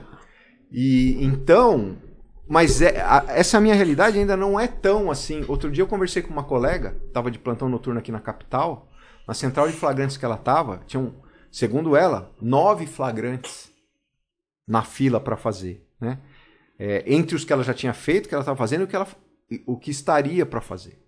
Para uma equipe. Né? Eu não sei qual é a realidade do DECAP hoje, eu não sei se tem mais delegados. Mas, por exemplo, em Taboão da Serra, para fazer esse atendimento, é um delegado de polícia. Nossa. Um escrivão de polícia. Né? Nessa parte administrativa. Então, às vezes, gera até um pouco de atraso no atendimento ao público, esse tipo de coisa. Porque você não tem como se dividir em dois para fazer. Né? Por outro lado, a função policial, ela te traz responsabilidades jurídicas bastante severas, porque o seu trabalho, ele lida com a liberdade alheia. Né? Então uhum. você corre o risco efetivo de responder um crime de abuso de autoridade, um crime de prevaricação. Né? Às vezes, de forma é, é, involuntária, você acaba. É, é, é, é pode acabar né, comigo, graças a Deus, até hoje não aconteceu, mas você pode acabar perdendo um prazo de relatório de inquérito policial, não se atentar por um, por um alvará de soltura que veio no e-mail da delegacia de polícia porque estava muito serviço, né? E você pode ser responsabilizado judicialmente. Aí você pega a questão econômica também, né? Economicamente, as ah. polícias elas não são valorizadas em termos salariais. Isso que eu ia entrar. A minha, a minha questão agora, a minha pergunta minha curiosidade, na verdade, é o seguinte. Até vou fazer uma pergunta que eu, eu, eu acho que se você, não, se você não sentir a vontade de, de responder, eu vou entender. Né? Mas é, você você está você tá mostrando aí, bom, você, você contou o seguinte, o, seu, o que você passa muito estresse, que faz, faz parte do, do, do, da sua profissão, muito estresse, você teve alguns problemas de saúde, sei, por conta disso. E eu sei que é, você só apontou as dificuldades pouco pessoal para muito muito é, muito crime, vamos, né?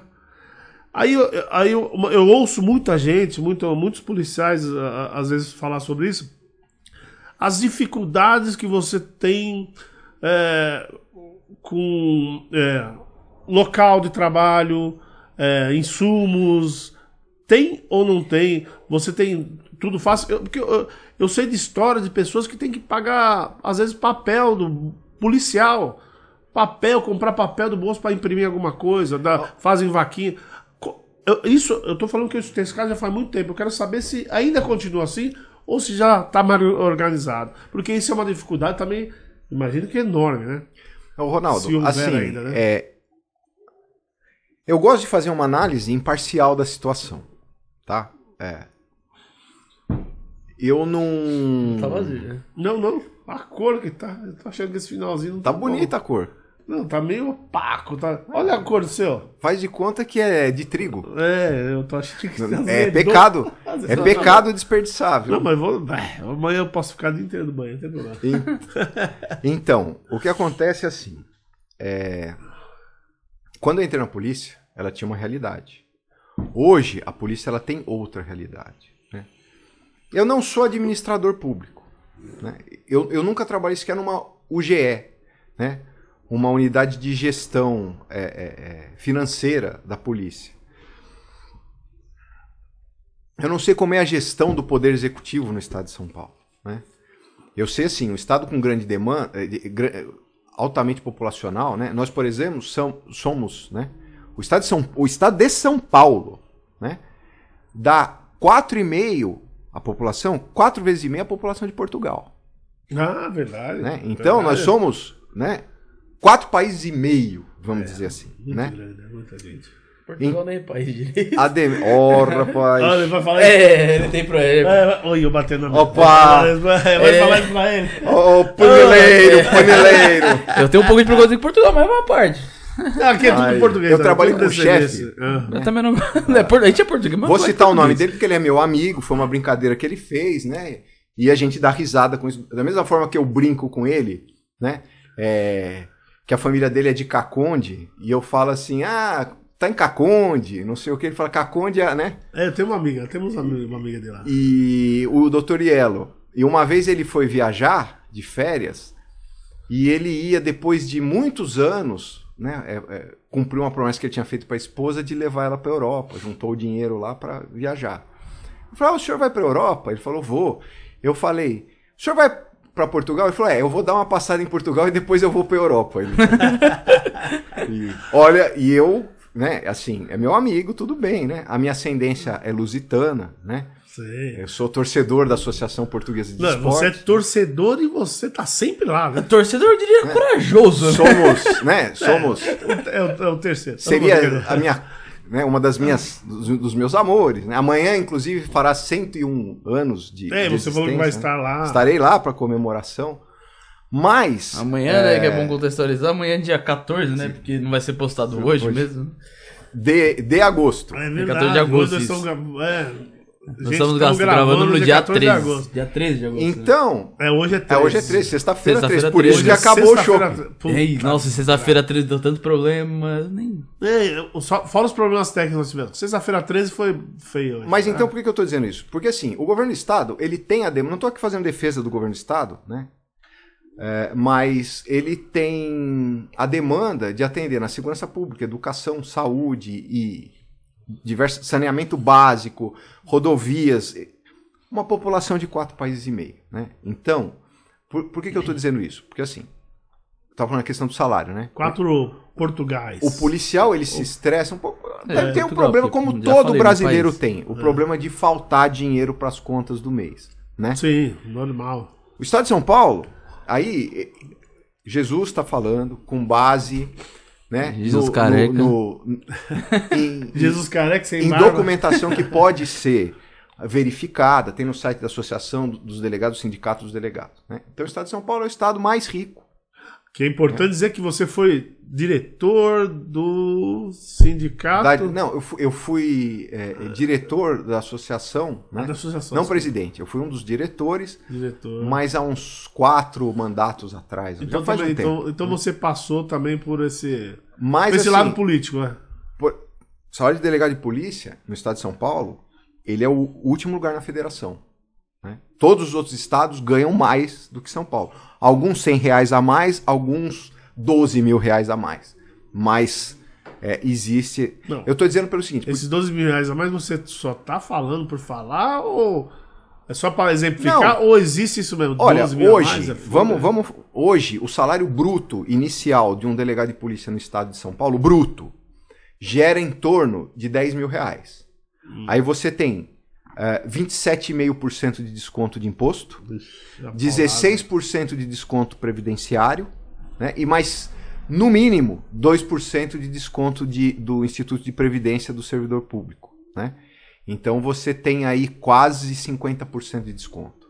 Né? Mas assim, a base de cálculo é outra, porque tem muitos penduricalhos, o salário não é subsídio, não é uma parcela Ah, Mas é- única. Eu acredito nesse negócio que, eu- que ele falou, de alguns delegados ganharem 12 mil a mais.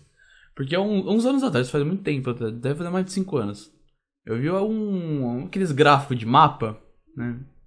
Que, fala, que mostrava mais ou menos o salário de policial, não era nem delegado, era policial por, por estado. E Brasília era totalmente acima Sim, do que São sim. Paulo. Não E- precisa nem falar o porquê, Existem né? Mas... estados, Brasília, alguns outros estados, deve estar beirando o salário inicial de carreira, deve estar beirando um pouco menos e um pouco mais, dependendo do estado, de 20 mil reais. Né? O dobro. Aqui no estado de São Paulo, nem o delegado geral de polícia tem esse salário. Que está no último cargo da carreira, que é o chefe da instituição inteira. Né? Mas eu estou dizendo isso o seguinte. né? Eu estou aqui fazendo esse meu desabafo para dizer o seguinte: que o policial, além dos problemas que a instituição dá, o risco de vida, né? que você corre Uh, risco. diariamente. É, eu trabalhei no grupo de operações especiais do DECAP, quando ele existia ainda, né? E você tinha situações de confronto, né? Riscos. Eu tenho estilhaço de. de, de- eh, ele não ficou, foi tirado, mas eu tenho cicatriz até hoje. Né? Então, é, é, por causa da, da, da, da conduta do policial. Estilhaço do quê? De chumbo de munição, né? Numa Ah, troca de tiro, tá, tá. na favela da Vila Prudente. E.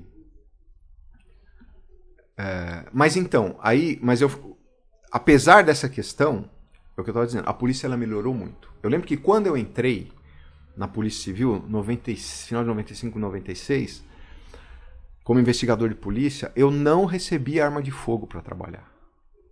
Eu recebia funcional eu recebia um distintivo. E não havia arma de fogo para ser entregue. Às vezes, na delegacia de polícia, você conseguia uma carga de uma arma apreendida para você usar em serviço. Você só usava arma em serviço. Então eu tinha, Putz, eu né? comprei uma arma particular, que eu tenho até hoje uma. Não querendo fazer propaganda também, né? Mas uma PT, uma Taurus, calibre 380, PT 58S, que era 12 tiros mais um, que eu tenho até hoje. Eu pego, peraí. Como foi a minha primeira arma, que eu comprei em 1995, essa eu não vendo, não troco, não dou. Né? É, é o meu xodó. Xodó. É, e eu trabalhava com essa minha arma particular. Continua falando. Depois, é, eu consegui uma carga, Não, vou cortar ele. eu, eu consegui uma carga de revólver, um canela seca que a gente Não chamava, né? Um canela seca que eu chamava. É, que a primeira vez que eu precisei usar. é, Não, explica o que é canela seca, por favor. Canela Tem seca, que não assim, sabe, né? Hoje, por exemplo, se você for pegar um revólver hoje, eles são reforçados, eles têm, né, toda um... Naquela época, ele era um, era- o canela seca a gente chamava o revólver, que o cano era simplesmente o cano. Não tinha nenhum reforço para segurar o cano, né? Já era uma arma antiga, ela era marrom até do desgaste revólver, de uso. né? Um revólver, era um calibre 38. A 38. primeira vez que eu precisei usar, É. com a energia né, do, do disparo, quebrou o retém do tambor da arma. Né? Graças a Deus não foi necessário utilizar de novo. Mas é, aí eu devolvi essa arma. Eu só fui ter uma carga decente uns um, um cerca de dois anos depois, quando eu fui para o departamento de homicídios e proteção à pessoa. E aí eu recebi uma carga de uma Imbel, modelo 1911, calibre 45. Porra, Uma excelente ganhou- arma. É uma pistola boa, em belo. Eu adoro, eu adoro. Né? Essa minha carga, ela é- eu vou eu vou ver se tem aquele resto. Ah, se desse lado aí. é, Pode ser que esteja quente, faz tempo que não. Não faz mal. Mas eu tenho aquela serpentina ainda. Tá vendo? Só tá- Não, mas é o que tá na mangueira, o comecinho vai estar. Ó, tá bonito ainda. Deixa eu dar Deve ter um litrinho aí. só passar uma água no seu copo, tá a turma, né? Vai lá. Ó, tá vendo? Tem um Ó, litrinho dei aí. sorte, hein? Deu Não tem, porque é serpentina separada. Cada torneira é uma serpentina.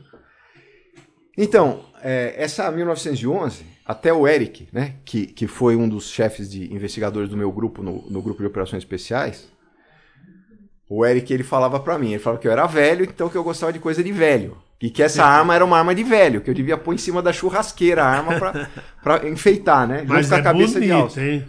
Mas eu acho uma das melhores armas Mas que tem é ainda. bonito, cara. O problema dela é a pouca capacidade de tiro, esse modelo 1911, né? Que, dependendo do carregador, é 8 mais 1. Eu tinha um carregador no GOI, ficava 10 mais 1, né? Eu usei essa arma até uns dois meses atrás. Uma arma igual a essa. Que era a minha, a minha carga de uso. Agora, como vieram, veio uma carga de Glock, foi substituída, essa arma minha foi recolhida, né? E hoje eu, eu uso uma Glock calibre 40. Glock é uma arma legal também. É muito boa. Eu tinha um preconceito, eu falava que era arma de plástico, arma da Barbie, arma de brinquedo, mas, Mas o sabe- desempenho dela é muito bom. Mas eu já ouvi, é- essa história que você tá falando de arma de brinquedo, todo mundo falou muito isso no tempo, todo mundo fala muito isso da Glock. Hoje ela tá enaltecida, todo mundo quer Glock hoje.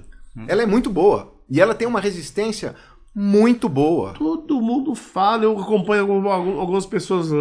Quando a e ela é uma arma compacta também, isso que é legal dela. Depende do modelo. É, depende do Você modelo. tem de grandes a compactas, né? Esse modelo que a polícia usa eh, seria um modelo tipo standard, que é um modelo padrão para o uso da polícia. né? Mas se- tem um amigo meu, até você conhece, é, o coronel. Ele tinha uma Glock desse tamanho, cara, muito pequenininha. Não, tem umas pequenas. Eu tenho um grande amigo, o Sandro. esqueci o modelo Foi dela. delegado comigo no, no 35º, no grupo de operações especiais, hoje é do departamento de homicídios. E ele tem uma calibre 40 pequenininha, bem compacta para usar assim, né, é, de porte velado no dia a dia, até como backup, como segunda arma. É uma boa arma. O problema da Glock é que ela é uma arma assim, ela tem um custo meio alto, né? Então para você para você adquirir uma é meio Acho complicado. que é 9 mil reais uma, Então hoje se eu não me engano. dependendo do lugar, do preço do dólar, do calibre. É, eu tô falando desse esse preço tipo no de coisa, Brasil. Gira em torno de 10 a 14 mil reais. Eu tô, eu tô falando porque é, eu tenho um conhecido meu que ele trabalha. Ele trabalha em alguma parte de segurança e tecnologia. O que ele faz exatamente eu não sei, nunca cheguei a conversar com ele sobre. Mas é, o que ele trabalha, mesmo que não seja envolvendo polícia, não seja um funcionário público, que acho que em grande maioria que tem porte é funcionário público. Ele tem o direito ao porte de arma por conta de segurança própria. né? E ele tava procurando uma Glock, e, se eu não me engano, era uns 9 mil reais que ele, tava, que ele achou o preço. Então, a Glock, porque assim, antes você não tinha. é, você, vo- você tinha mais burocracia para importação. Né? Com o atual governo, isso diminuiu. Então, é, abriu-se a possibilidade, inclusive para licitação de armas importadas, esse tipo de coisa. Então, o preço havia dado uma melhorada. Mas com essa alta do dólar que teve na pandemia, né, quando a Glock chegou em grande escala aqui no Brasil, ela chegou mais ou menos nesse preço: 8, 9 mil. Não, mas o que eu tô falando foi uns dois meses atrás, eu acho. Dois meses atrás? Qual calibre? Putz, eu não lembro porque, como eu falei, conhecido, eu vi ele postando em redes sociais que É, ele tava é que você buscando. tem duas formas. Então, você tipo, pode. ele só postou o print da, da loja, sabe? É que assim, você pode importar ou você comprar de pronta entrega. Uhum. Se você importar, Sai mais caro. sai mais barato. É mais barato? Mas você demora muito mais para Ah, receber sim. a sua arma porque tem todo o processo É, de então, importação. não, né? sei. Como eu falei, é conhecido. Não... Mas hoje, se você quiser comprar, por exemplo, uma G17, que é uma Glock que eu gostaria de, de ter, Aonde abaixo, não é? ela é calibre 9mm e ela é 4 polegadas. Ela não é compacta, né? Ela é standard. É, Se você for comprar direto na loja, você vai achar entre 10 e 14 mil, de repente, de onde você for, mas para já eh, Mas receber a, arma. A, né? Glo a Glock. hum, não, não tenho certeza do que eu tô falando, mas tipo, a Glock não era uma, uma- uma arma que tinha alguns problemas de fa- fabricações até que grave também? Não, Não tem? não, não. A Glock sempre foi uma arma de alta excelência. Para ter uma ideia, é, quando foram feitos os testes pela Polícia Civil aqui de São Paulo, eles pegaram os- o- o- as armas para teste e eles atiraram. Eles ficaram 12 horas atirando com cada arma, com um intervalo de acho que um ou dois minutos só a cada uma hora.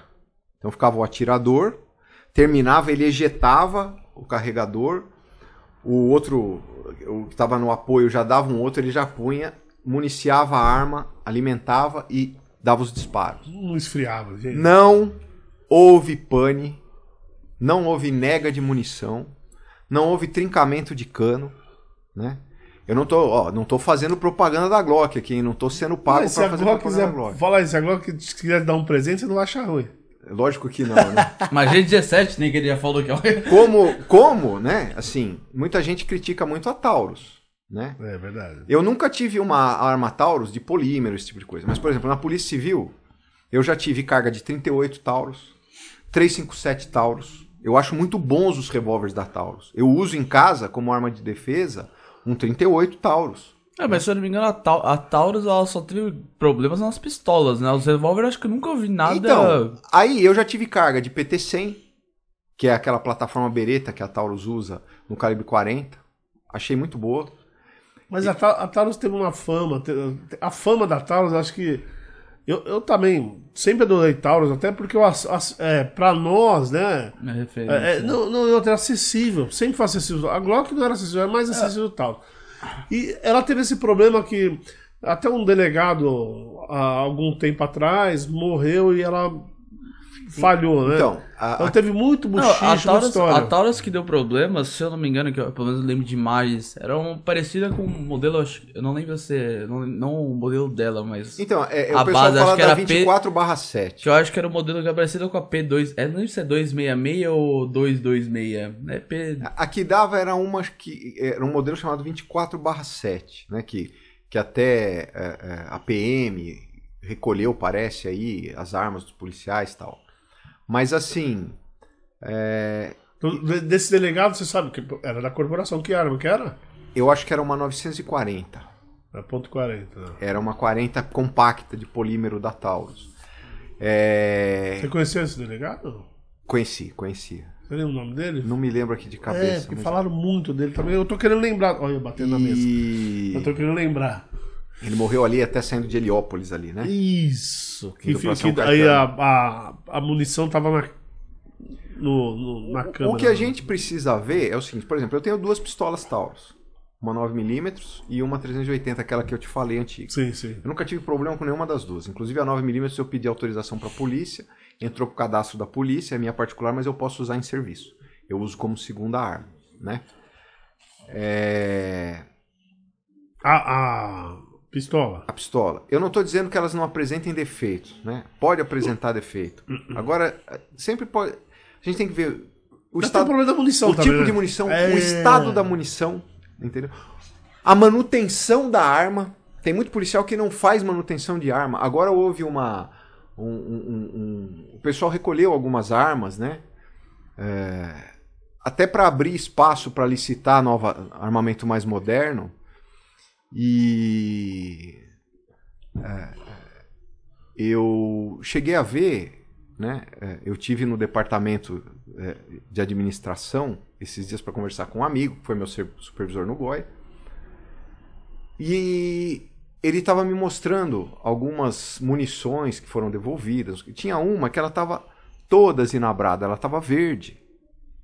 O policial devolveu a arma com essa munição. Essa munição nunca ia funcionar. Não, Entendeu? Então, não ia estourar mofo, né? Essas coisas. né? Então o desempenho da arma tem N fatores, né? Mas por que, que eu estou dizendo isso? Aquilo que você me perguntou. De quando eu entrei para hoje, em termos de equipamento, a polícia melhorou bastante. Ah, isso eu não Temos tem- viaturas melhores. isso. Eu cheguei, por exemplo, quando eu entrei, né? Eu cheguei a fazer ronda na, na ronda da sexta seccional, na Samaro Oscar. A minha viatura era uma veraneio, se eu não me engano, 82. Aquela, né? a- a- Sei, sei. Então, eu, eu Eu, cheguei. eu não lembro que ano, mas tem um amigo nosso que é perito, que comentou com a Eu gente, falar. que ele, ele é de uma Brasília que não tinha nem Não, o assoalho. departamento dele, que ele cobria A, B, C, D, D, e até tudo. né? É, Ribeirão O- Pires. É, o departamento dele tinha duas Brasília. Tinha uma que não tinha nem piso. Mas, pô, isso também. Mas então hoje melhorou, melhorou é, nesse isso aí aspecto. é inegável. né? Só que assim, Ah, Isso aí que a gente tá falando, eu acho que ele tinha comentado era 86, eu Putz, acho que eu era vou por lembrar aí, mais ou agora. menos. Eu acho que vai chegar ao ponto que estão sendo licitadas de novo. Publicou outro dia a licitação, acho que não, não lembro o número, de pistolas, né? Então, e fuzis. E, e são hoje são licitações internacionais. Concorrem nas licitações a Beretta, né? A Sig Sauer, a, a Glock. É, a P2 A é amigo, eu Colt, falei conhecido como Sig Sauer. Sauer. É, é que eu lembro o nome. Então, é, é, eu acredito que, pelo menos a médio prazo, né? Deva melhorar muito a questão de armamento. Nossa, tá falando de viatura. tipo a polícia militar aqui da, aqui da região, é, é, as motos, os caras estão de BMW. As motos é a Tiger. A questão é assim, Não, a Tiger, não, a Tiger não é A viatura, de ela BMW. desgasta A muito. Tiger é da Rocan. Quando eu cheguei no Goi, Ah, puta moto. Os caras aumentaram aqui o- o- o- os, como chama, é... Nossa, esse carro da Renault também, que é, que é a viatura... O Duster. quatro ro- Duster. No. Nossa, não, eu tô falando, tá melhorou demais. Hum. Há pouco tempo atrás os caras davam de Uno, Mille... Eu não vou nem falar dos carros, que daqui a pouco eu vou falar que eu tô falando mal dos carros. Mas Quando eu trabalhei no. Goi, Pra viatura, realmente, é. Não tem. eu trabalhei duas vezes no Goi. Eu trabalhei em 1998 como investigador. Pra vocês terem ideia, a minha viatura era um Gol quadradinho. Gol quadradinho. Eu Puta lembro, carro. eu lembro, puta carro. eu lembro de uma Na ocorrência. época era... Eu lembro, isso foi em 98. Eu lembro de uma Ah, é. ocorrência. A gente estava na marginal Tietê. Não, peraí. Só, só pra ilustrar. Era um gol quadradinho e os carros.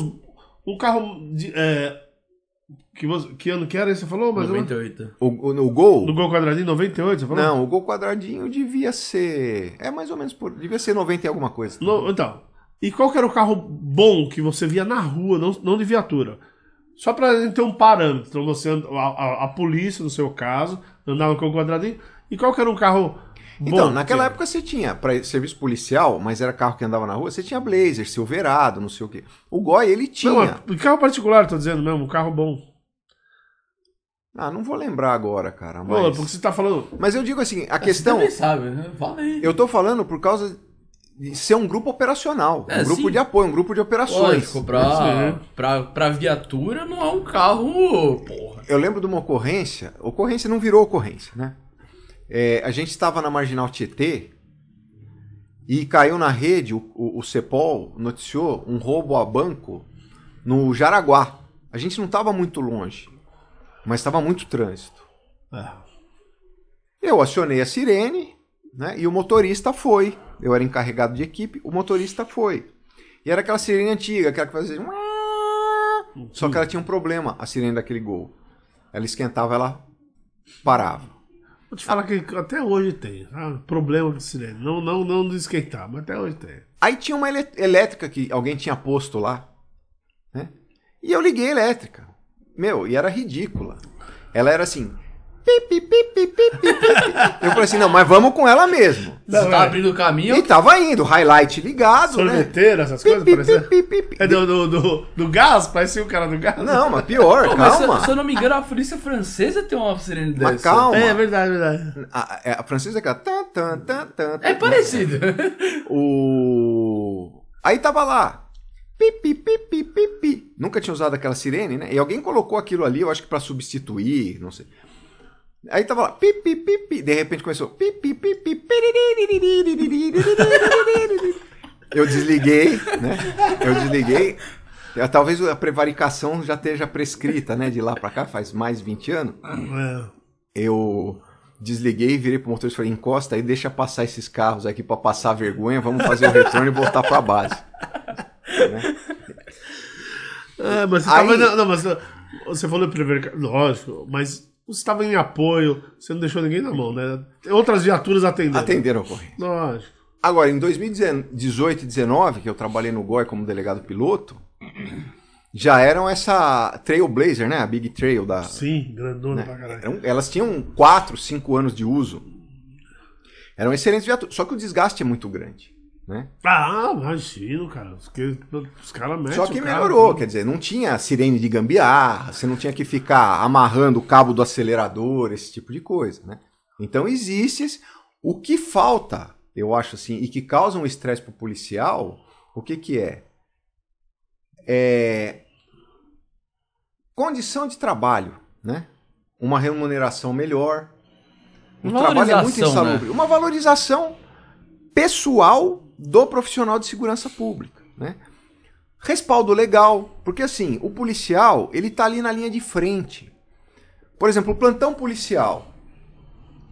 Você tem que trabalhar com o que chega para você. Às vezes você sai a campo para levantar mais informações, mas tem que ser coisa rápida e de acordo com a estrutura que você tem para levantar, né? E você tem que decidir com base naquilo. E a sua decisão vai gerar uma consequência jurídica. Você é responsável por ela, né? Exatamente. É, Eu, por exemplo, no plantão policial, quando começou a vigorar a Lei Maria da Penha, o primeiro dia que ela vigorou, eu estava de plantão. Quando começou a vigorar a nova lei de, de fiança, que aumentou a possibilidade de fiança na delegacia para os crimes até quatro anos de reclusão, eu estava lá também de plantão. E me chegaram ocorrências, uma afiançável nesse e uma Maria da Penha no dia. Você não tem aí é, é, a visão ainda dos tribunais, né, dos, dos, doutrinadores, você não tem decisões judiciais, você não tem sequer outros colegas para você ligar e falar assim, colega, ó, faz 10 dias que está em vigor isso aí, o que, que você tem feito? Não tem. Você tem que decidir na hora. Né? E aquela história. Às vezes parece que a polícia é o boi de piranha. Né? Se alguma coisa dá errada em toda essa fase da persecução criminal, a culpa é da polícia. Né? Então, por exemplo, o alto índice de criminalidade, a culpa não é o desemprego, o alto custo Brasil para você montar uma empresa e gerar empregos, né? É, não é uh, a negligência né? na formação social das pessoas, né? Falta de escola, falta de. Tudo. Tudo. É, tudo, Cultura, né? tudo. Não, falta. a culpa é da polícia. culpa é da polícia. Uma vez, uma pessoa chegou para mim, num plantão policial, muitos anos atrás também, lá na Zona Leste eu trabalhava, ela queria fazer uma declaração é, de uma versão dela para uma questão trabalhista. E eu falei, eu falei, olha, isso não é crime e nem virá a ser. Isso é uma versão que você vai apresentar na ação trabalhista. Ela falou, não, mas eu já queria pôr no papel aqui. Eu falei, mas senhora, aqui não é justiça do trabalho. O órgão público que tem atribuição legal para colher versão trabalhista, né, do empregado ou empregador, é a justiça do trabalho. Não existe, não vai gerar efeito jurídico. Eu fazer um boletim de ocorrência e colocar a sua versão. Outra, eu vou estar incorrendo em probidade administrativa. Eu vou estar usando tinta do Estado, papel do Estado, eletricidade do Estado, funcionário público do Estado, para fazer um serviço de escrituração para a senhora. Isso é serviço delegado do Poder Judiciário no cartório. Eu vou deixar de fazer com que o judiciário arrecade, né, para aquilo, numa função que não é minha. Eu não posso, eu posso ter problema administrativo se eu fizer isso. Ela saiu batendo o pé e dizendo o seguinte: é, eu vou deixar de ter o meu direito trabalhista porque a polícia não quis atuar. Quer dizer, a culpa não foi do empregador, não foi dela, não foi. Não, Culpa da polícia. a culpa é da polícia. Né? Então, é, o policial, é assim, ele é obrigado a agir. Ele não tem a prerrogativa de não agir. Mesmo com o risco da própria vida. Ele não pode chegar numa ocorrência e tiver uma pessoa correndo risco de vida e falar assim: não, eu vou voltar e ele que morra. Não, você é obrigado a ir lá. Né? Porque se ele morrer, você vai responder, vai ser preso, vai ser Aí a demitido. culpa vai ser da polícia. Você é obrigado a agir. Não, do policial. É, do policial. Só que você que é ele obrigado a agir? instituição, né? É, também. Você é obrigado a agir e N pessoas vão avaliar o seu serviço. E você nunca. Eu lembro que uma vez numa audiência, né? é, houveram alguns questionamentos lá, eu, eu dei minha posição e o juiz me disse o seguinte: é, doutor, mas parece que Fulano não ficou muito satisfeito com a sua atuação. Eu falei, Excelência, o senhor me desculpe. Mas na atuação policial é assim, no mínimo, no mínimo, 50% vai sair insatisfeito. Porque assim, sempre, Não, você tá chutando lá embaixo. Sempre. Lá embaixo. vai ter um, um autor e uma vítima. Então, de repente, a ocorrência chega pra você. Quem você entendeu que é vítima pode sair feliz, porque entendeu que é vítima. Mas o cara que você entendeu que foi o autor do crime, ele vai sair insatisfeito. Então, 50% já saiu insatisfeito. Eu falei, isso quando 100% não sai insatisfeito. Verdade. Porque às vezes a vítima tem tanta raiva do autor e o autor pegou uma faca e mostrou para a vítima.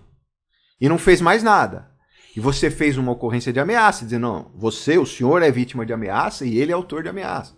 Mas a vítima acha que você tinha que prender ele em flagrante por homicídio tentado. Sendo que o cara não falou vou te matar, não jogou a faca, não tentou. Não, ele só ameaçou, né?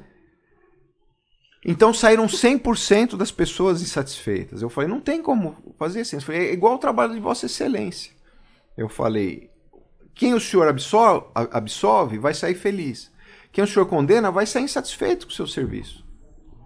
Aí ele fez um maneio com a cabeça assim, tipo, né? Se deu por satisfeito com a minha argumentação. Por que, que eu estou dizendo isso? Porque sempre alguém vai ficar insatisfeito com seus... E você não sabe o que vai acontecer por causa disso. Porque da mesma forma que eu recepciono alguém no plantão e eu tenho entendimento sobre a situação, outra pessoa E, vai co- ter e co- entendimento. e como que é na, na, na- Polícia Civil? É, há uma pessoa insatisfeita. Se ela. Se ela procura, no- nem sei que órgão que procura para ter uma reclamação, se é num site ou se é. Bom, não sei. O que, que acontece? O que pode acontecer com um policial se houve uma reclamação num. Como funciona isso aí que eu não manjo nada? Veja só, reclamar é um direito que assiste a todos. Sim. né? Aí aqui aquilo que você falou. Às vezes a pessoa desconhece a lei. Então, às vezes você agiu certo, ela acha que você agiu errado. Mas ela vai reclamar. Às vezes a o policial agiu errado e a pessoa vai reclamar. Geralmente, isso vai bater num órgão corregedor. E esse órgão corregedor, ele vai apurar a conduta do policial, né? Se ele entender que a conduta foi errada, ele vai ver qual foi o grau do erro e vai punir proporcional àquele erro, de acordo com o que a legislação prevê como punição. Ou ele vai ver que não, que o policial agiu certo, né? Mas que a pessoa não entendeu, né? Porque assim, o serviço da polícia é o quê? É apurar o crime, né? Chegar mas, na autoria mas, do mas crime. o reclamante, a pessoa reclamante, é, ela, ela, ela pode sofrer algum, algum, algum problema, ter, alguma consequência. co- Depende, É, isso. Depende. Vamos lá. depende. Aquela Ah, A pessoa fez uma denúncia, só que. Puta, ela tava, Você com, tem bra- um- tava com raiva do PM que passou na Você porta tem dele. um crime que chama denunciação caluniosa. Isso. Vai de 2 a 8 anos de prisão. Que é você fazer, instaurar um procedimento civil, administrativo, criminal contra uma pessoa que você sabe que é inocente. Sim, mas isso funciona também na corregedoria. Para uma denúncia de, de, de, Então, na verdade é assim. de serviço mal feito. Se chegar à conclusão, né? Porque às vezes o crime de denunciação caluniosa também é um crime doloso. A pessoa tem que saber que você é inocente e falar assim, não, mas eu quero ferrar esse cara porque ele não fez o que É eu porque quis. às vezes ela cai nessa denunciação caluniosa, mas foi algo que ela entendeu errado. Aí não tem o dolo. Então, às vezes a pessoa reclama, diz que você fez uma coisa e ela acha que foi errada. Mas se tiver o dolo, o que, que, é- que, que é o de- denunciante Ele, ele pode responder pela Pode denunciação responder. Falando, isso é bom deixar claro, porque tem muita gente que pode querer fuder. É, o, o que preciso. Ou né, funcionário público, nem falar de, de eu, eu policial acho que, é, isso. que até isso aí é uma informação útil. É né? útil, exatamente. É assim, todos os nossos atos e todas as nossas afirmações, elas estão sujeitas à análise da lei. Né? É, o que é o que ele falou, o que você fala, você responde por o que você falou. Responde. Tanto que no boletim de ocorrência vem lá eu- dizendo que a pessoa ela é responsável civil, administrativo e criminal pelo que, ela- que é uma declaração unilateral pelo que ela está dizendo, né? Então, assim, às vezes a pessoa fala, ah, eu vou lá reclamar e não vai dar nada, mas dá, entendeu? Então, assim, se a pessoa vai reclamar só por uma insatisfação, mas sabendo que, que, que o servidor em si é, isso é para qualquer tipo de coisa. Eu já peguei Sim, caso, verdade. por exemplo, que a pessoa foi reclamar de apropriação indébita. Ele disse assim: Eu emprestei a van pro fulano e o fulano não quer me devolver. Ele me pagava um aluguel pela van, né? Mas eu pedi de volta, ele parou de pagar o aluguel e ele não quer me devolver. Fez-se o boletim de, de é, apropriação indébita, instaurou-se o inquérito de apropriação indébita. Quando eu intimei o suposto autor, ele veio com um contrato de compra e venda do veículo. Ele falou assim: não, vamos supor, se fosse hoje, o veículo custa 40 mil, eu dei 20 mil, tá aqui o recibo, dei 20 mil à vista, e fiquei de pagar o resto das parcelas, que estava financiado em nome dele.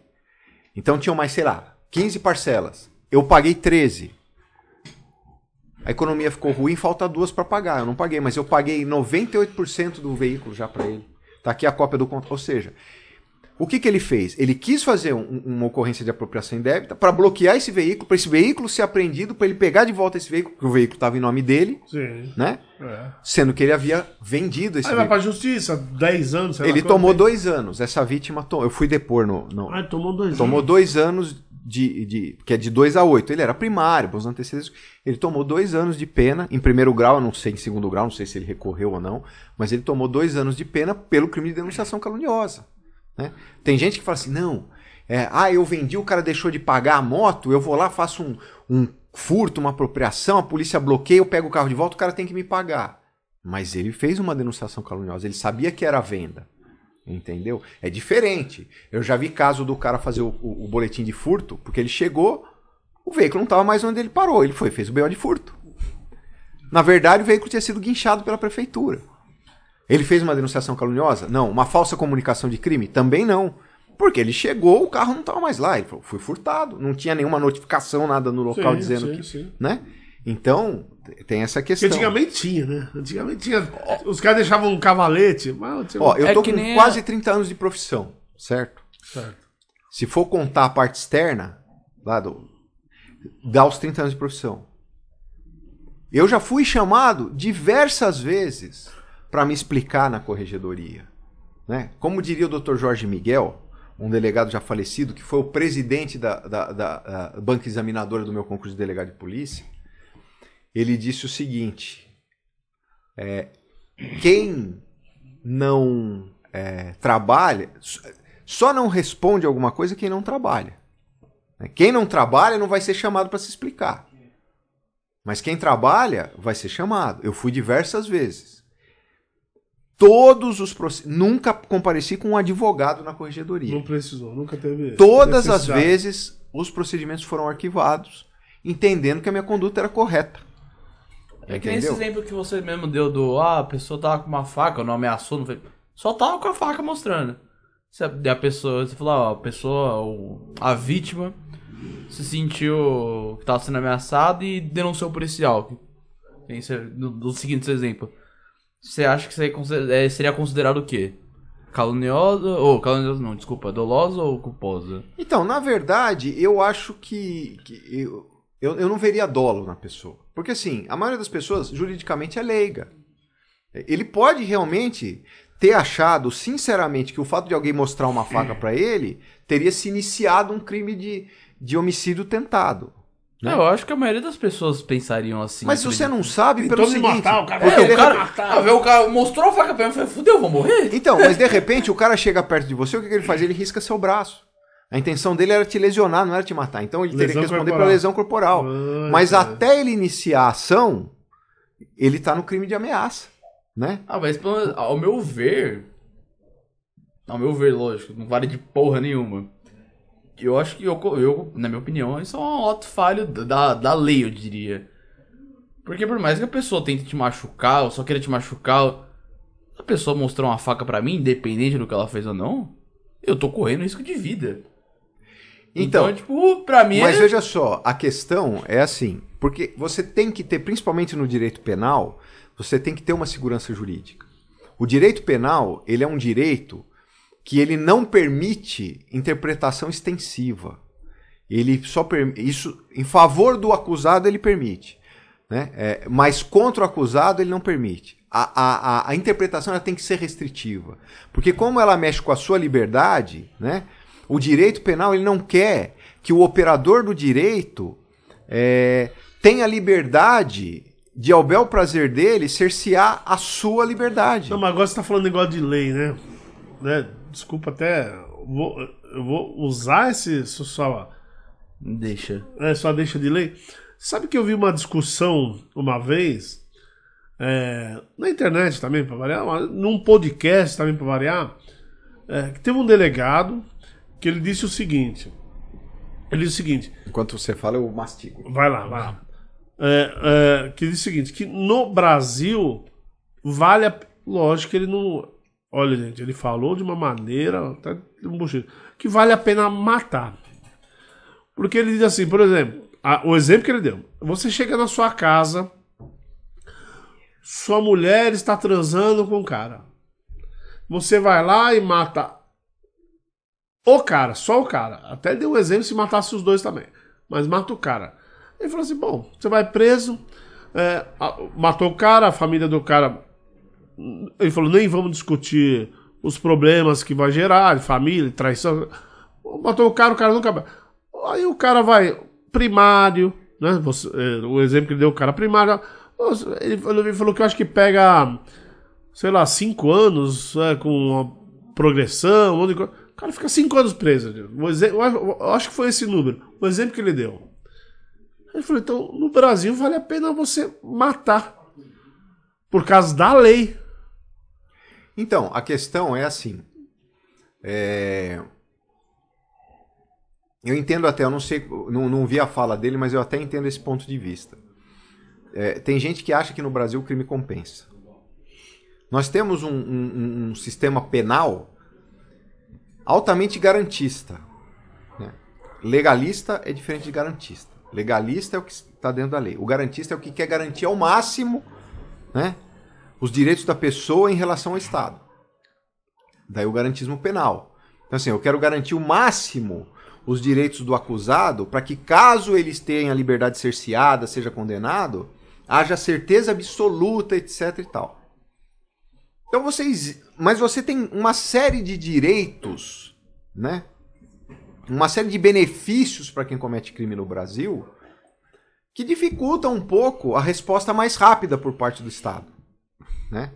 Então acho que o que ele quis dizer é isso, que se você pratica um crime, existem N dispositivos jurídicos que vão é, fazer com que você possa até sair meio que impune, né? Assim, existe lei para tudo no Brasil. Agora, a minha opinião pessoal, eu acho a lei penal branda demais. Branda demais. Eu acho que ela propicia é, um atraso muito grande na resposta do Ô, Jota, Estado. e você não concorda comigo? Vou falando. dele. Por exemplo, é, a, a- a- a audiência de custódia. Eu. Eu tô falando pelo que eu sei, já falei, já falei mil vezes aqui, eu vou repetir pra pra depois ninguém falar que eu tô falando bosta. Eu sou assim, o cara é preso. Certo. O cara é preso, sei lá, é, traficante. É, vou dar um exemplo de trafic- traficante. Que é, que é alguma, alguns casos que eu já vi, né? Tô falando que eu vi na internet, no- nesses canais e polícia. Aí o traficante, o cara foi lá, foi preso, o delegado falou, bom, traficante. Traficante, porque ele tava com uma quantidade é, determinada de droga, que... É, é, de. é, não lembro agora, bom. Então, então Mas- tá uma margem pra falar que você Quer tá dizer, o cara, o cara Também é baixa, inclusive. Eu acho baixa. O, o delegado falou, enquadrou ele como traficante. Na verdade, não existe margem para o tráfico. Depois eu explico isso. Aí enquadrou ele como traficante. E aí amanhã ele vai na audiência, passa outro dia, né? Que geralmente, né? Pelo que eu ouvi no outro dia, audiência custódia. Aí o cara é solto. E aí o cara fala, ah, né? O, o traficante. É, os caras me prendem. Só que, por isso que eu falo, só que eu acho que é, é falso isso. A, a- a- falso que eu digo. Ele tem uma impressão que a, a lei vai liberar ele. Mas eu sei também, né? Até gostaria de deixar bem claro que você me explicar. Que eu sei também que esse cara, o processo está correndo. Vai chegar um dia que o mandado de prisão dele vai estar lá. É, na verdade, assim, ele não foi solto porque entenderam que não havia crime. Ele foi solto, né? Porque o juiz entendeu que naquelas circunstân- circunstâncias pessoais daquele caso, a liberdade dele não colocaria em risco a sociedade, né? Às vezes o juiz entende uma coisa que eu não acho ilógico, né? Em obediência ao sistema. Mas pensando em longo prazo, também não acho lógico. Não, o- é- é- é- A curto prazo vo- você fala, porra, você analisando. não dá sensação de impunidade? Não, mas peraí, você analisando de acordo com a legislação vigente. Então tem juiz que na custódia, na maioria dos casos, eles homologam o flagrante. É o que você falou. O cara tá preso, respondendo, só que ele sai em liberdade condicional. é, liberdade condicional, não, desculpa, liberdade provisória para responder em liberdade, mas ele tá respondendo o processo. Porque o juiz, às vezes, dependendo do delito, e ele não tá errado. Às vezes é um delito que o cara vai tomar uma pena lá na frente, baixa, que vai ser convertida em prestação de serviço à sociedade, e o juiz diz o seguinte: então é desproporcional manter esse cara preso, sei lá, por três, quatro meses até sair a sentença dele, sendo que ele vai ser sentenciado à prestação de serviço à sociedade. E a, a, a prisão cautelar, né, a medida cautelar não pode ser mais gravosa do que a pena. Eu não, Não, digo. peraí, mas, mas tem cara que. que... Mas eu não digo que o juiz aí ele esteja fazendo o seguinte, é, feliz de fazer. Mas, Tá mas ele a lei. aplica a lei. que tem. Eu, muitas vezes no plantão, fico frustrado com o que eu faço, mas eu faço o, o que a lei me permite o, fazer. Jota, eu já tive uma época. Quando começou esse negócio de, de- de- da audiência e custódia, eu falava, que merda é essa que os caras estão fazendo, cara? Ô, Ronaldo, Porque ó, dá, dá falsa impressão. É, é isso que eu tô falando. Dá falsa impressão que a lei não serve pra nada.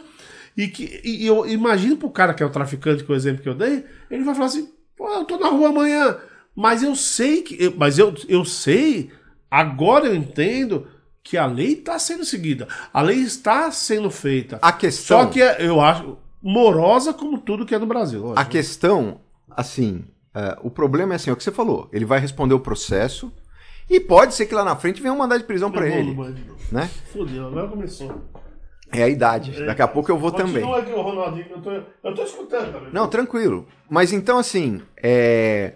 o problema é assim: eu, você, o Ronaldo, a maior parte né, das pessoas de bem, ou quase 100% das pessoas de bem, se preocupa com a sua saúde jurídica.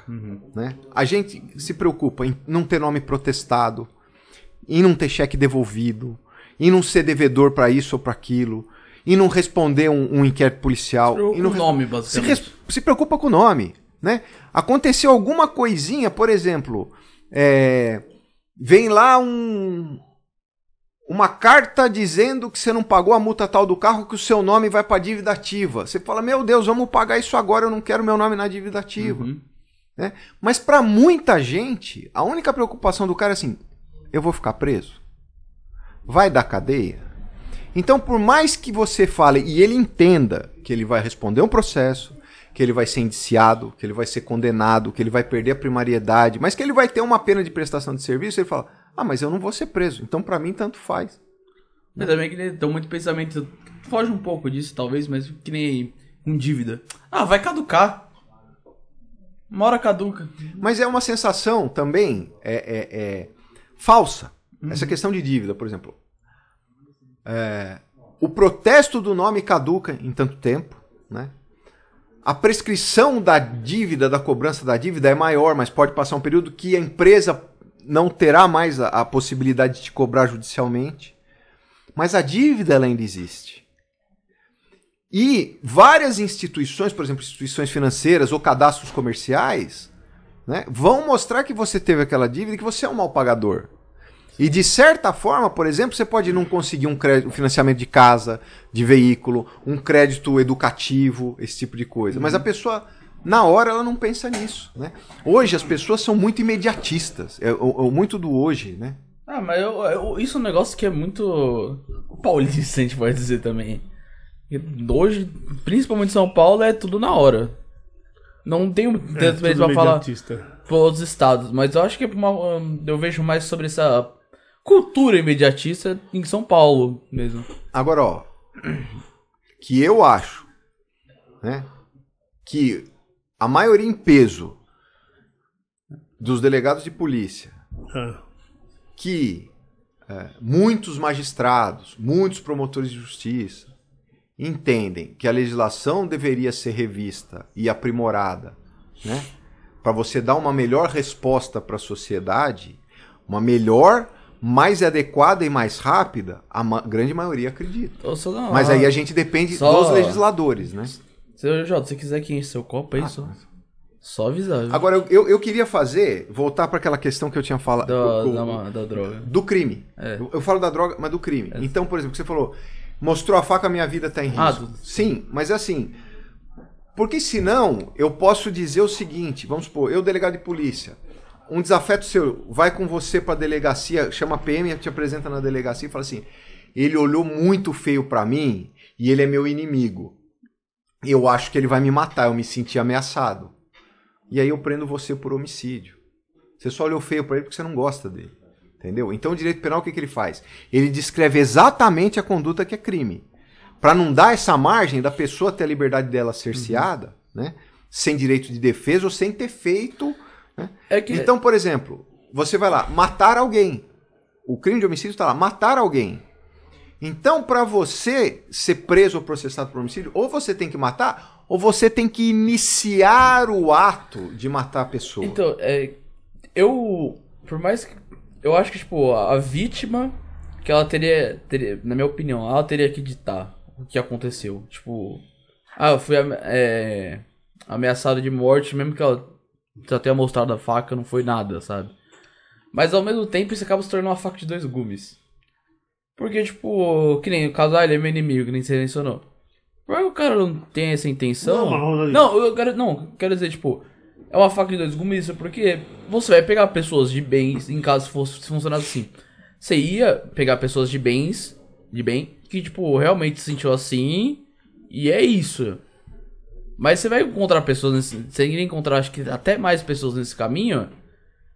Que a pessoa, tipo, sei lá, tá com a faca na Mas mão, cortando um coco. É, é- Você não pode deixar o arbítrio da vítima. eu, eu, é isso que É eu tô isso querendo chegar. Não, mas é isso que eu tô É querendo que chegar. É isso que eu quero... vítima chegar lá, Porque a ela pessoa- vai descrever o que ela tá na cabeça dela, Exato. mas às vezes a cabeça dela não. O que tá na cabeça dela não é o que a lei É, não, determina. Ex- não, é, mas é exatamente. exatamente esse ponto que eu ia chegar. Você vai encontrar muitas pessoas de, maus nesse, de mal nesse caminho que vai falar coisas a mais pra fuder o acusado. Ah, mas isso você- é outra história. Mas Não, você também vai achar a pessoa decente Isso. Que que vai ter uma percepção errada do que aconteceu, entendeu? E se você fosse basear na vontade dela, né, Isso, exatamente. é, é, é, você vai cometer injustiça. Por isso que a lei ela é clara no que é o crime. Então o que, que vai acontecer? Vai se chegar, por exemplo, pro delegado num primeiro momento, pro juiz depois, não sei o que, vai dizer o que aconteceu e ele vai ver se se adequa aquela conduta em algum crime. Porque senão, se você for criar crime, eu prendo quem eu quiser, a hora que eu quiser, pelo que eu quiser. Eu vou estar passando de viatura na rua, eu não vou com a cara do cara, porque vamos supor, ele tem uma namorada mais bonita que a minha.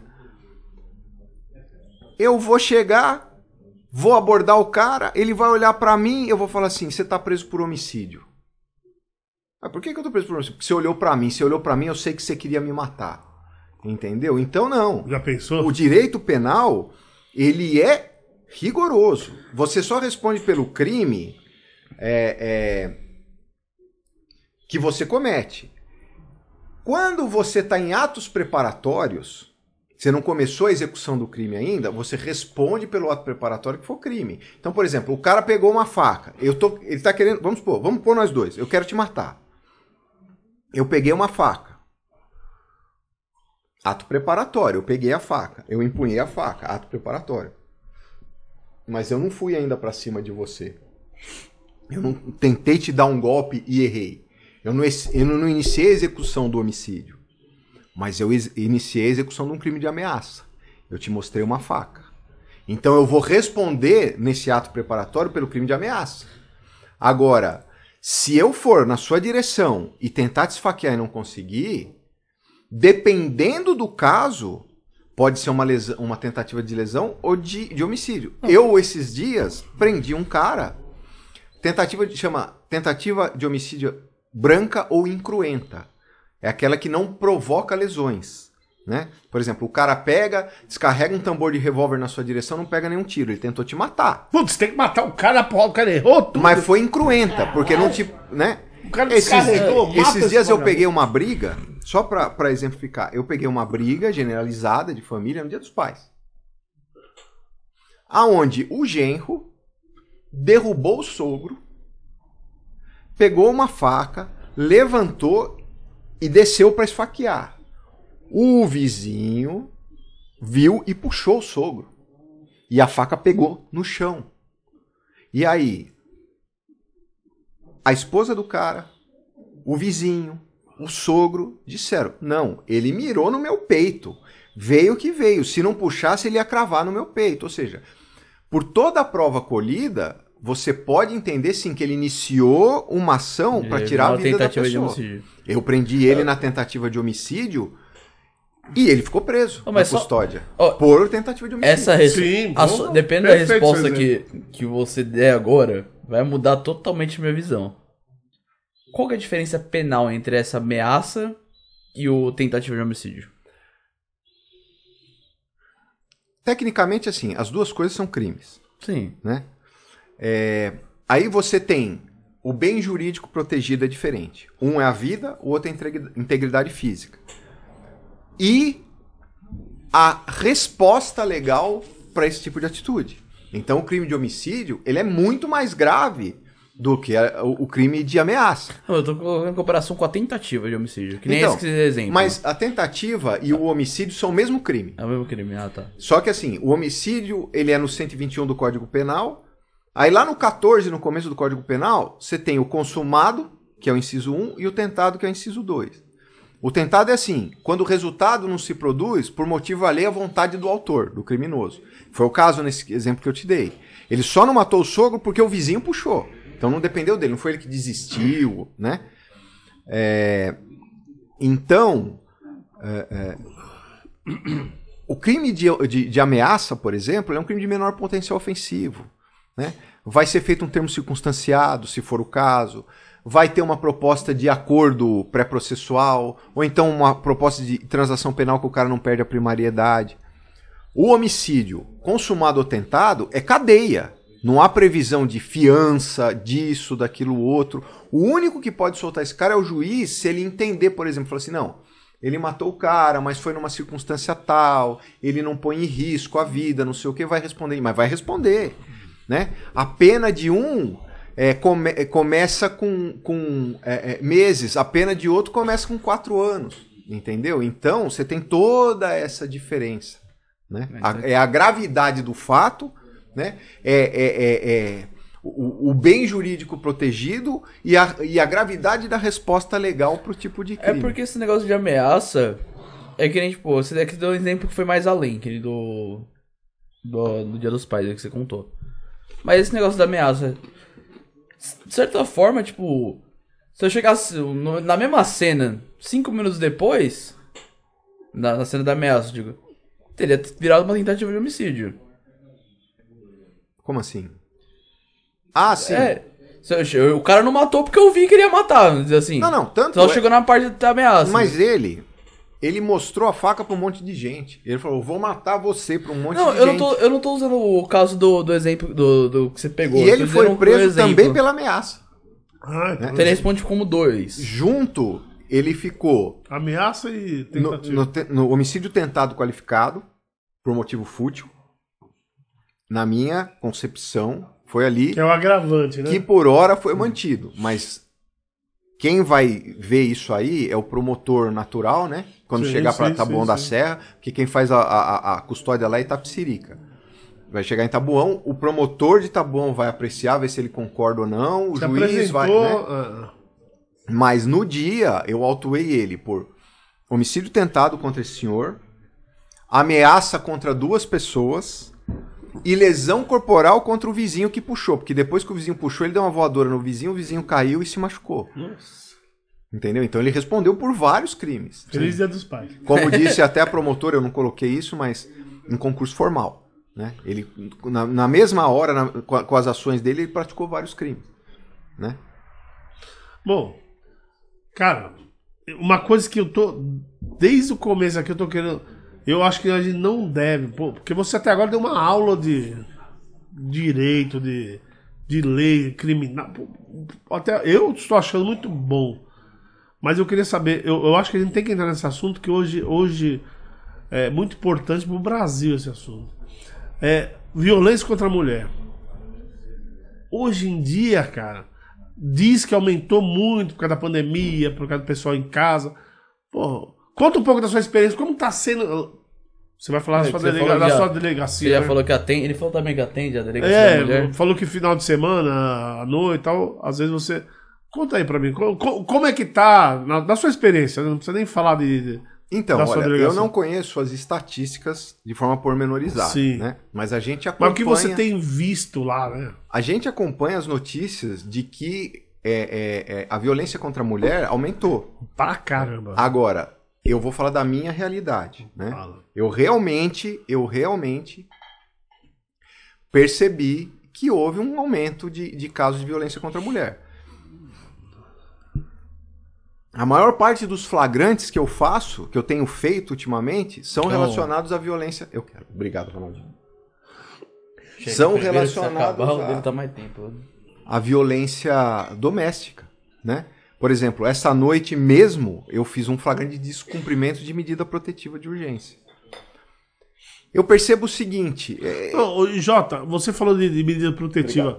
Eu, eu, eu, eu sinto, né, assim, eu- pelo que eu vejo, as mulheres hoje em dia estão tendo mais consciências, né? Porque antigamente você via muita mulher assim. Ah, ele me bateu, ele me bate há 10 anos, eu não tenho pra onde ir. Hoje a mulher tá mais consciente, a mulher. Hoje tá dia tem muita luta em volta disso. Não, eh, tem muita luta, ainda bem tem muita. É por isso que eu, eu- que eu queria entrar nesse assunto, porque eu acho importante isso.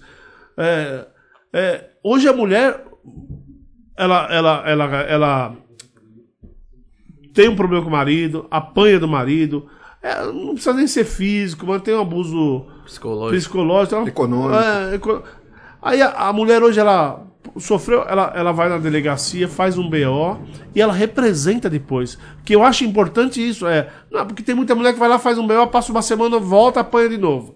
Mas ela não vai representar. E hoje tem muita mulher pedindo medida protetiva. Não é verdade? ó, a questão é assim. No crime de lesão corporal, não é necessário representação da vítima. Não, sim, mas não é só quando é flagrante. Por exemplo, se a Não. mulher. Não? Se for lesão corporal, né? Mas então, se a mulher. A mulher, a mulher falou. A mulher apanhou, mas ela não tem nenhuma marca visível. Isso. Aí o que, que vai acontecer? É. Vamos supor. Ela vai chegar na delegacia de polícia, né? Ou na delegacia de defesa da mulher, onde ela for. E ela vai dizer: aconteceu isso, fulano fez tal coisa, foi agredida, não sei o quê, papá. Não tem marca. Tendo ou não marca aparente. A gente tem duas questões: o caso de flagrante e o caso de não flagrante. Sim. No caso de flagrante, a Guarda Municipal, a Polícia Militar, seja lá quem for, vai estar apresentando vítima e autor e algumas testemunhas, se for o caso. Né?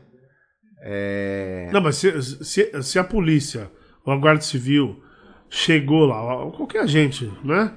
Chegou lá e a, a mulher tem uma lesão aparente, tá sangrando, tá com o olho roxo, é flagrante.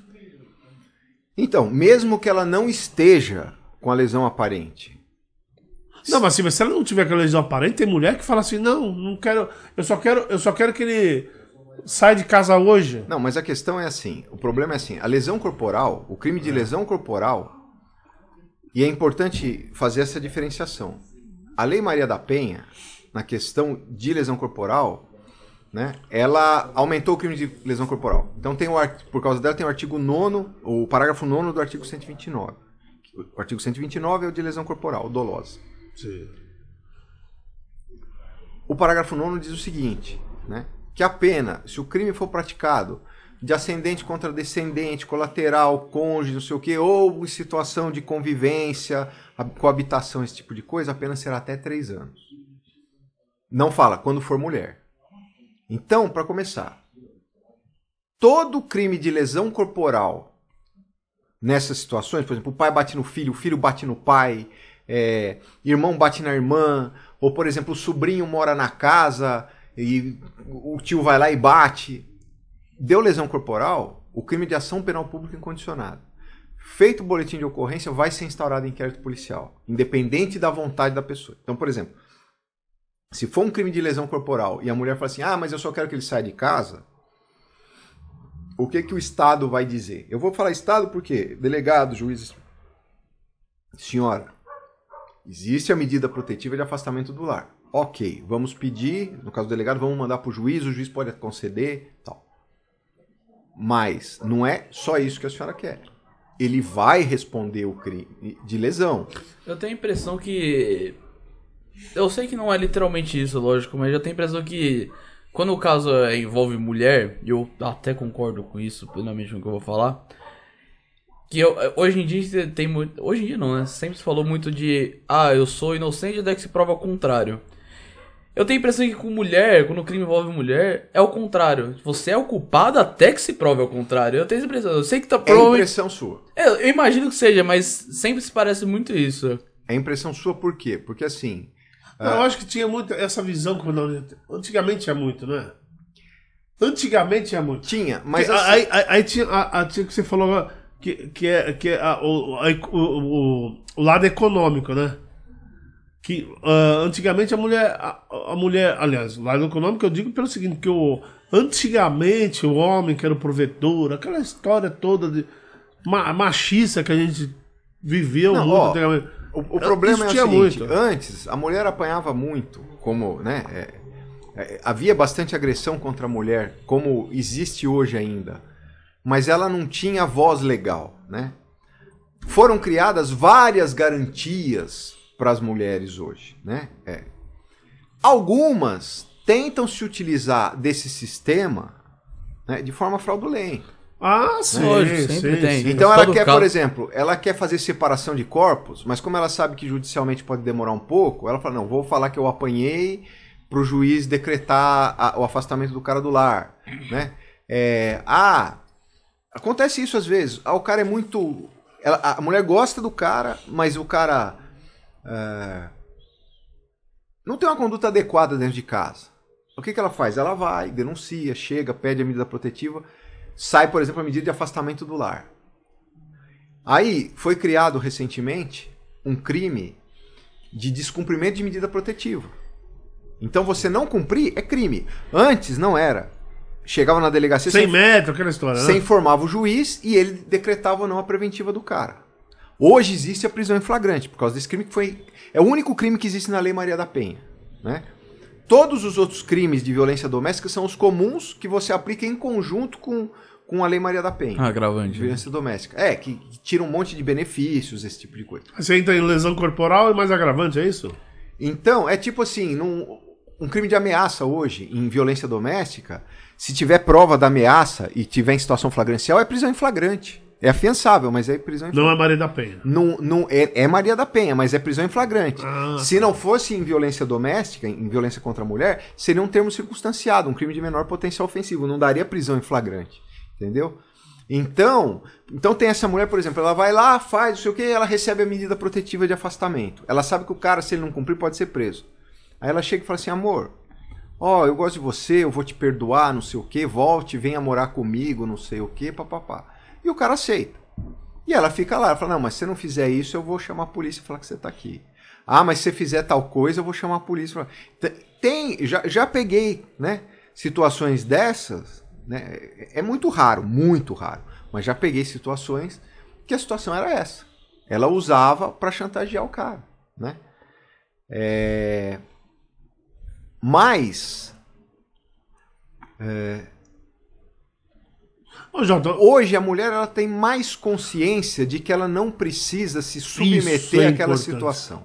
mas sabe o exemplo que eu, eu tô falando? Ela tava assistindo um vídeo da PM, aliás, eu vi mais de uma vez. O vídeo da PM, que daí ah, foi lá chamado, que é o chamado o Charles 04, 04. né? É, que é o. É o. De entendimento entre casal. Sim. Não, mas. Bom. É o Charles 04, enfim. É que o Charles é, uma, é o número, né? Que eu esqueci agora. qual É o 3, né? Bom, enfim.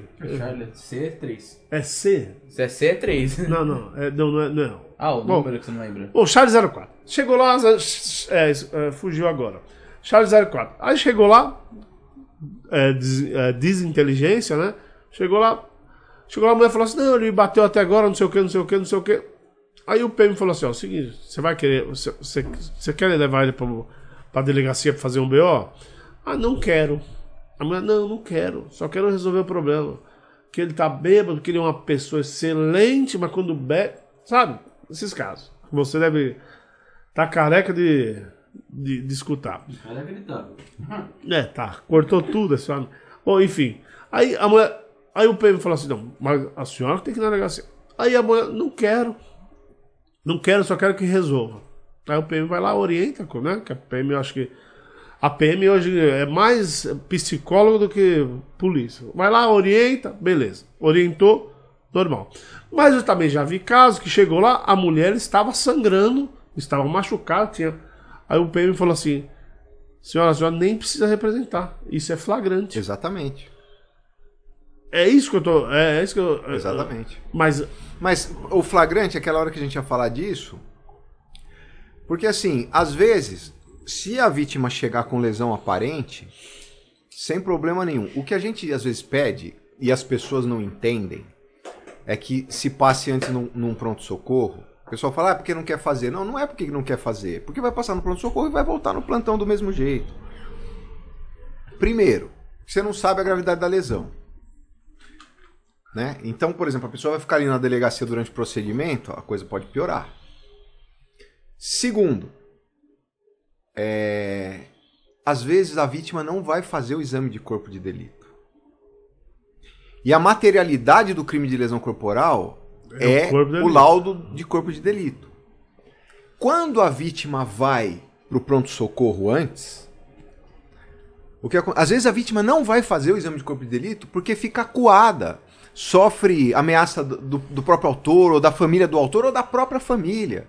né? Tem família que fala pra mulher, fala assim, não, mas você tem que aguentar porque ele é seu marido, pra cá você não vai voltar, esse tipo de Putz, coisa. é verdade. entendeu? Ela tá sem apoio. Então às vezes ela não vai fazer por causa disso. Mas se ela vai no pronto-socorro, eles não sabem disso, né? E ela não vai fazer o exame de corpo de delito, por exemplo, a- ela chegou com lesão aparente na delegacia, eu fotografo, eu já junto na comunicação do flagrante aquela É imagem. uma prova, né? O que, que vai acontecer? A gente vai pedir, ou por meio judicial ou administrativo, depende do local, vai pedir o prontuário de atendimento da vítima. Mas essa sua foto. Independente da sua foto, ainda precisa do, do laudo. Precisa, precisa. Porque assim, O que- nessa sua foto ajuda quanto? Se, se a mulher não for fazer o laudo. a minha, pro, a minha foto ela não é uma prova pericial. Ela é uma prova policial. Ou seja, se a mulher não for fazer o. o- o- o- não tiver o laudo do, do, do corpo de delito, não adianta nada sua. Então, Ajuda, mas não é preponderante. vamos por partes. Vamos lá. Então, assim, tipo, ela não foi fazer o exame de corpo de delito. Se ela foi ver o laudo, caixão e vela preta, né, pro cara. Sim. Mas assim, ela não foi, por N motivos. Ou às vezes não quis ir fazer mesmo, mas o crime é de ação penal pública incondicionada. Você tem que dar uma solução para aquilo. Você, o Poder Judiciário, né? Então a gente pede o prontuário, então pega o prontuário. O prontuário ele vem lacrado.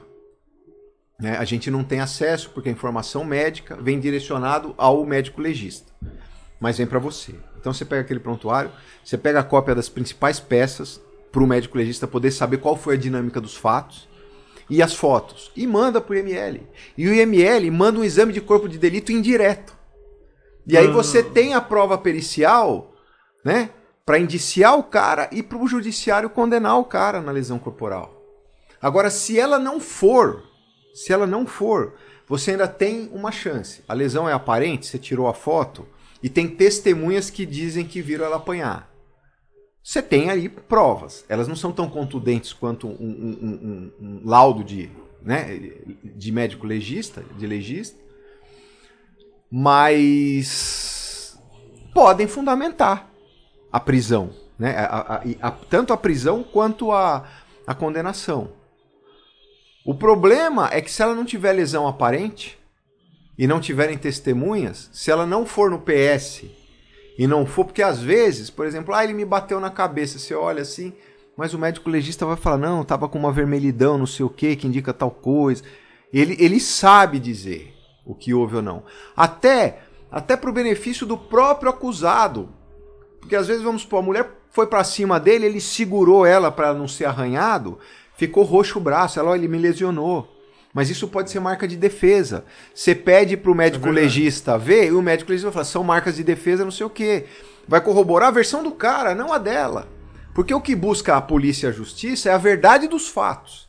Não é nem você absu- é- é- é, livrar alguém de uma acusação, né, de uma imputação de crime, e nem você brigar para que se prove que foi. Não, você tem que brigar para descobrir a verdade, né? Seja a favor de um, seja a favor do outro, ou seja contrário os dois. Um amigo meu que falava muito que era todo caso tem três lados. Ah, O lado A, o lado B e o lado, Lado- verdadeiro. lado verdadeiro. Exatamente. É verdade, é verdade. Exatamente. Né? A polícia, essa o Poder Judiciário e o próprio Ministério Público, eles buscam o lado verdadeiro. Né? A pessoa fala, "Ah, a função do promotor é acusar. Não. A função do promotor é promover a ação penal. Sim, né? verdade. O promotor de justiça, o que, que ele é? Ele é um advogado da sociedade. Entendeu? E o acusado faz parte da sociedade. Então, a função né, do sistema persecutório penal é chegar na verdade dos fatos. Agora, o flagrante, por exemplo, ela pode chegar sem lesão corporal aparente. Mas, por exemplo, o policial militar chega e fala assim: não. Quando eu cheguei lá, ele estava chacoalhando ela pelo cabelo, né? Eu tive até que contê-lo, esse tipo de coisa. O vizinho, não, ela tava gritando, ele tá me batendo, eu olhei pela fresta, ele tava dando uns tapas na orelha dela, não sei o que tal. Com base na prova testemunhal, eu posso fazer a prisão em flagrante. né? Mas a gente vai precisar ter esse laudo depois para né, corroborar. Nada impeça também que fique só na prova testemunhal, dependendo da coesão do- da- das versões, esse tipo de coisa, né? Às vezes você pega o cara também, você vai ver, tem oito boletins de violência doméstica contra ele. Três dessa mulher, cinco da ex, é, dois da ex-mulher e mais não sei quantos da namorada antes da ex-mulher. Ou seja, ele tem um histórico de violência. Tudo isso são Mas indícios. sabe, mas, mas sabe, mas- mas sabe, Jota, que eu vou, te eu vou falar um negócio. Eu acho o cara. O cara que bate em uma mulher. Você fala assim, porra, minha, a mulher. Minha mulher veio pra cima de mim. O cara ou corre. Ou se defende do, do jeito que dá. Mas nunca bater numa mulher. Aí você fala, pô, Ronaldo, você tá fazendo discurso. Não, não tô. Eu acho que o cara. Porque não adianta, cara. A mulher é mais fraca. Só, só pra, pra gente. É, pra, pra algumas pessoas entenderem. O homem, o homem, desde pequeno, ele é. Por causa. Por, por ser homem. Pela cultura do Brasil, o homem tem mais força. Não só pelo corpo, aquelas coisas. Tem mulher que é forte pra caramba também. Mas, tô falando, mas o homem. Eu tô falando pela, pela minha experiência, pela minha idade. não hoje em dia mudou muito. Mas o homem sempre teve que fazer é, é, trabalhos mais pesados. Não é? O homem, o, o pai, quando, quando, quando eu era moleque, o meu pai pedia pra ajudar a carregar as coisas em casa. Hoje não. O Ronaldinho nunca peço pra ele fazer porra nenhuma de pesado. Até porque hoje uh, tudo facilita muito, né? Mas então o homem já tem uma força além da estrutura do homem, né? Normal. E o homem sempre tem uma força a mais que a mulher. Sempre. Eu estou falando. Quase todos. Eu já falei, tem mulher. Olha. O Belo que não- nunca vai bater na, na, na Graciane, porque não dá. Aquela mulher é forte pra caramba. Ah, Mas, e tem outra coisa também. Outra coisa. Depende do cara. A mulher pode ser forte pra caramba, mas o cara sabe bater. E aí? Tem muita coisa, porque. Existem particularidades, né? mas numa Exatamente. visão geral da coisa, fisiologicamente, o homem tem mais poder físico, né? Exatamente. Mais força física. É, é, é uma, é uma baixaria o cara que bate uma mulher. Deixa eu te contar um caso. Vamos né? lá. É um dos casos Eu que, ia, é, eu ia chegar agora nessa, eu tô aqui enrolando pra mudar, perguntar pra você contar. que mais me casos, chamou a atenção, né? Um dos casos que mais me chamou a atenção na carreira, e você vai ver que não é um caso assim, nossa, que excepcional. Mas é, o resultado desse atendimento que eu fiz é, foi no 29 Distrito Policial, deve ter sido lá pelo ano de 2007. mais Onde é? É Vila Prudente, Vira pra ver. fica na Avenida Sapopema.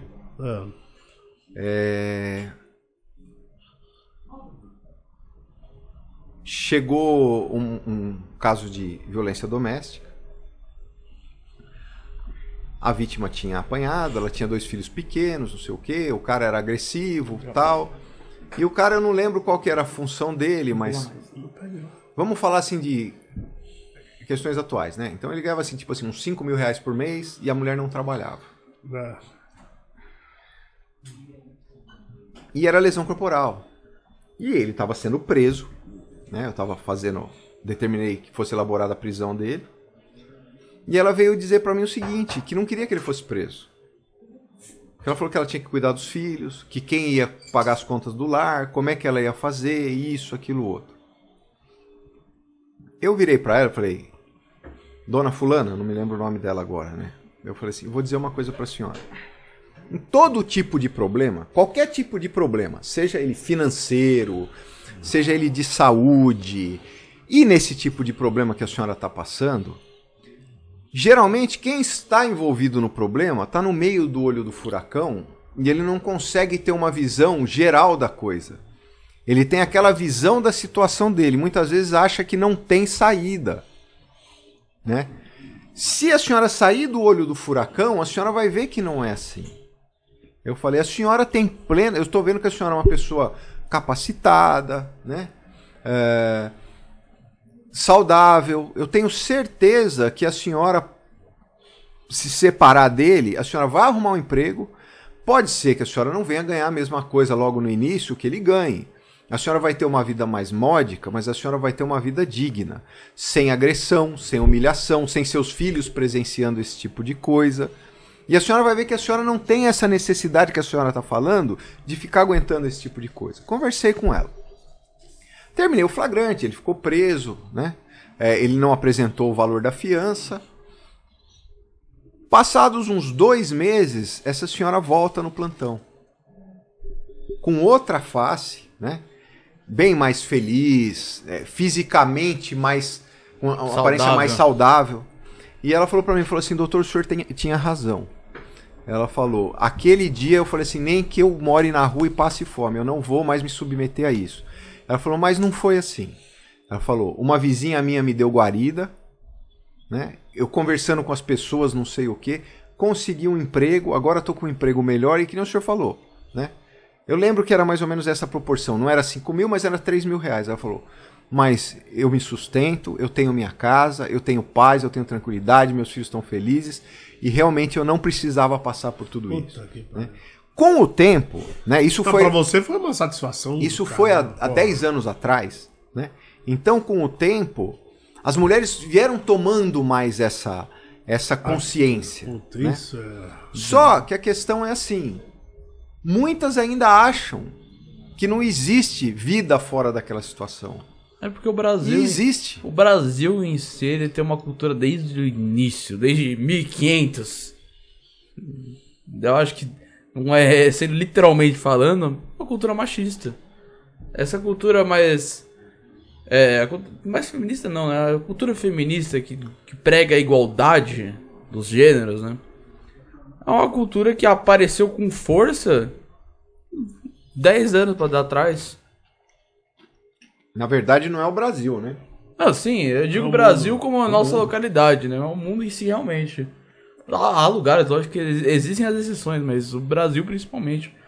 Que é, é o que eu tenho experiência pra falar, né? Agora, Jota, é, acabou virando um negócio até normal. O Ronaldinho até fala que é um quadro do nosso podcast, né? É. Mas a gente sempre pergunta, coincidente ou não, coincidência ou não, toda vez a gente acaba perguntando. Porque eu acho que a curiosidade nossa, eu acho que de todo mundo que tá assistindo. A gente sempre pergunta de algumas é, Histórias engraçadas. histórias que você viveu, ou você ouviu falar, não precisa ser você. Engraçadas não, insólitas, não precisa ser só engraçado. É.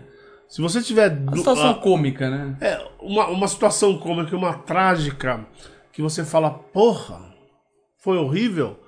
Puta, essa eu achei muito engraçada. Não precisa ser vivido por você, mas que você tenha ouvido falar no seu meio da, da polícia. Conta pra nós, o que você tem? Bom, você ouviu ou você viveu, né? na polícia é meio difícil você ter situações engraçadas, né? É, mas- A gente, a gente. Existe um ditado na polícia, hoje já não se fala muito mais esse ditado, porque realmente a vida do policial tem sido muito penosa. Né? Uma vez me perguntaram: você quer que seu filho seja policial?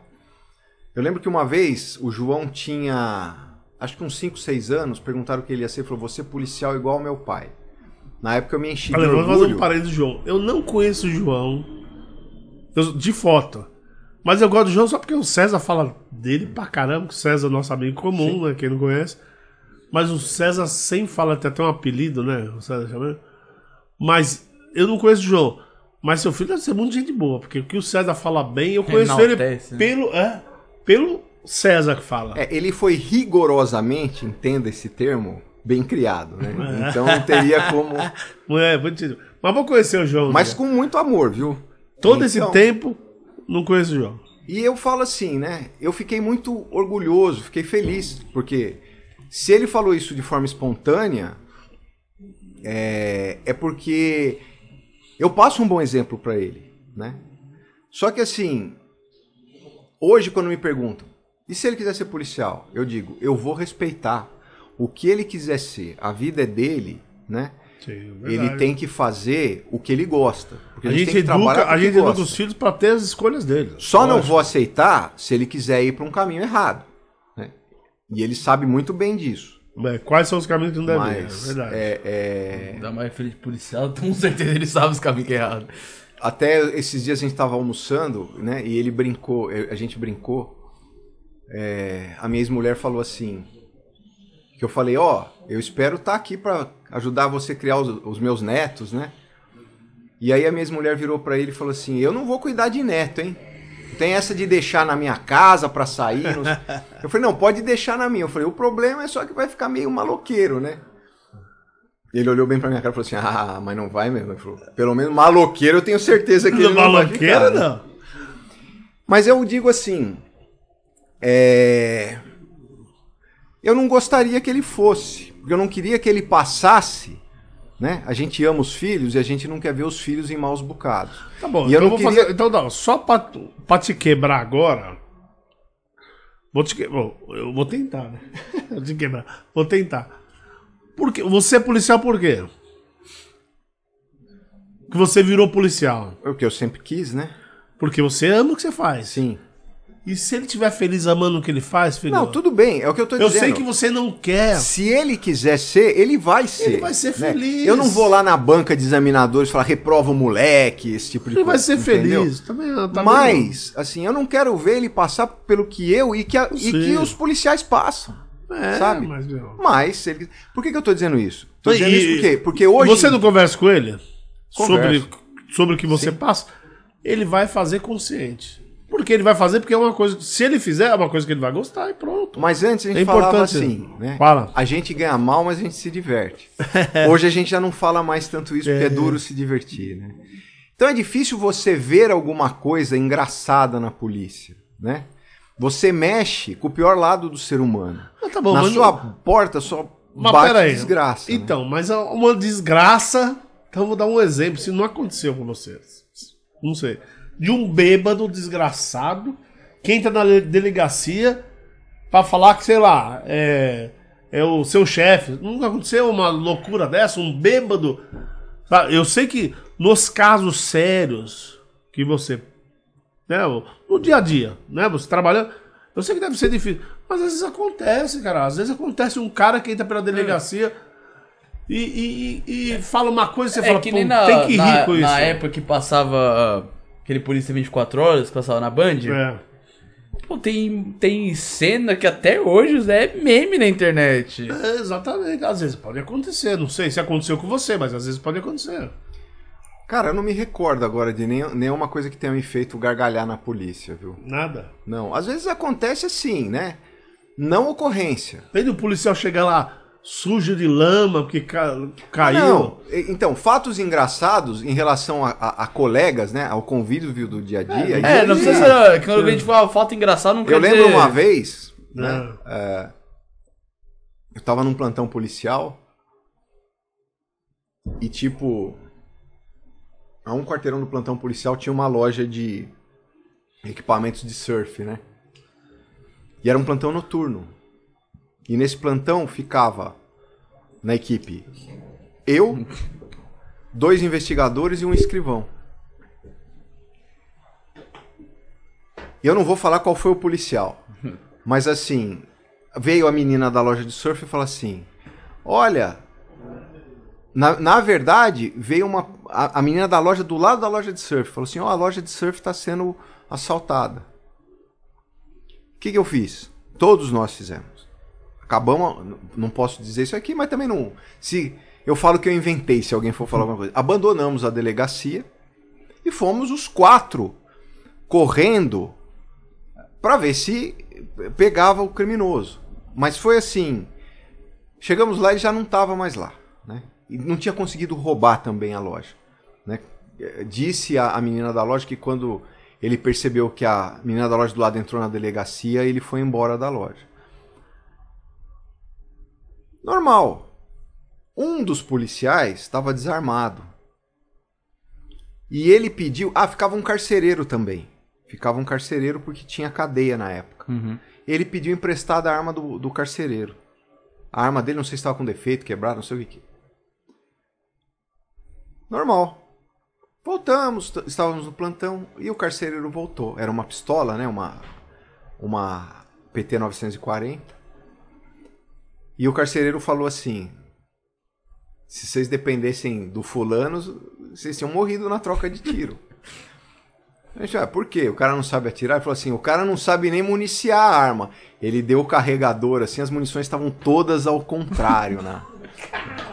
Eu não, eu não vou citar quem era e nem o cargo do cara, pra não, não dizer que eu tô querendo, né? Mas o cara escutar vai saber, né? Vai lembrar. Vai lembrar, vai lembrar. Mas já tá aposentado. Tá aposentado? Tá aposentado.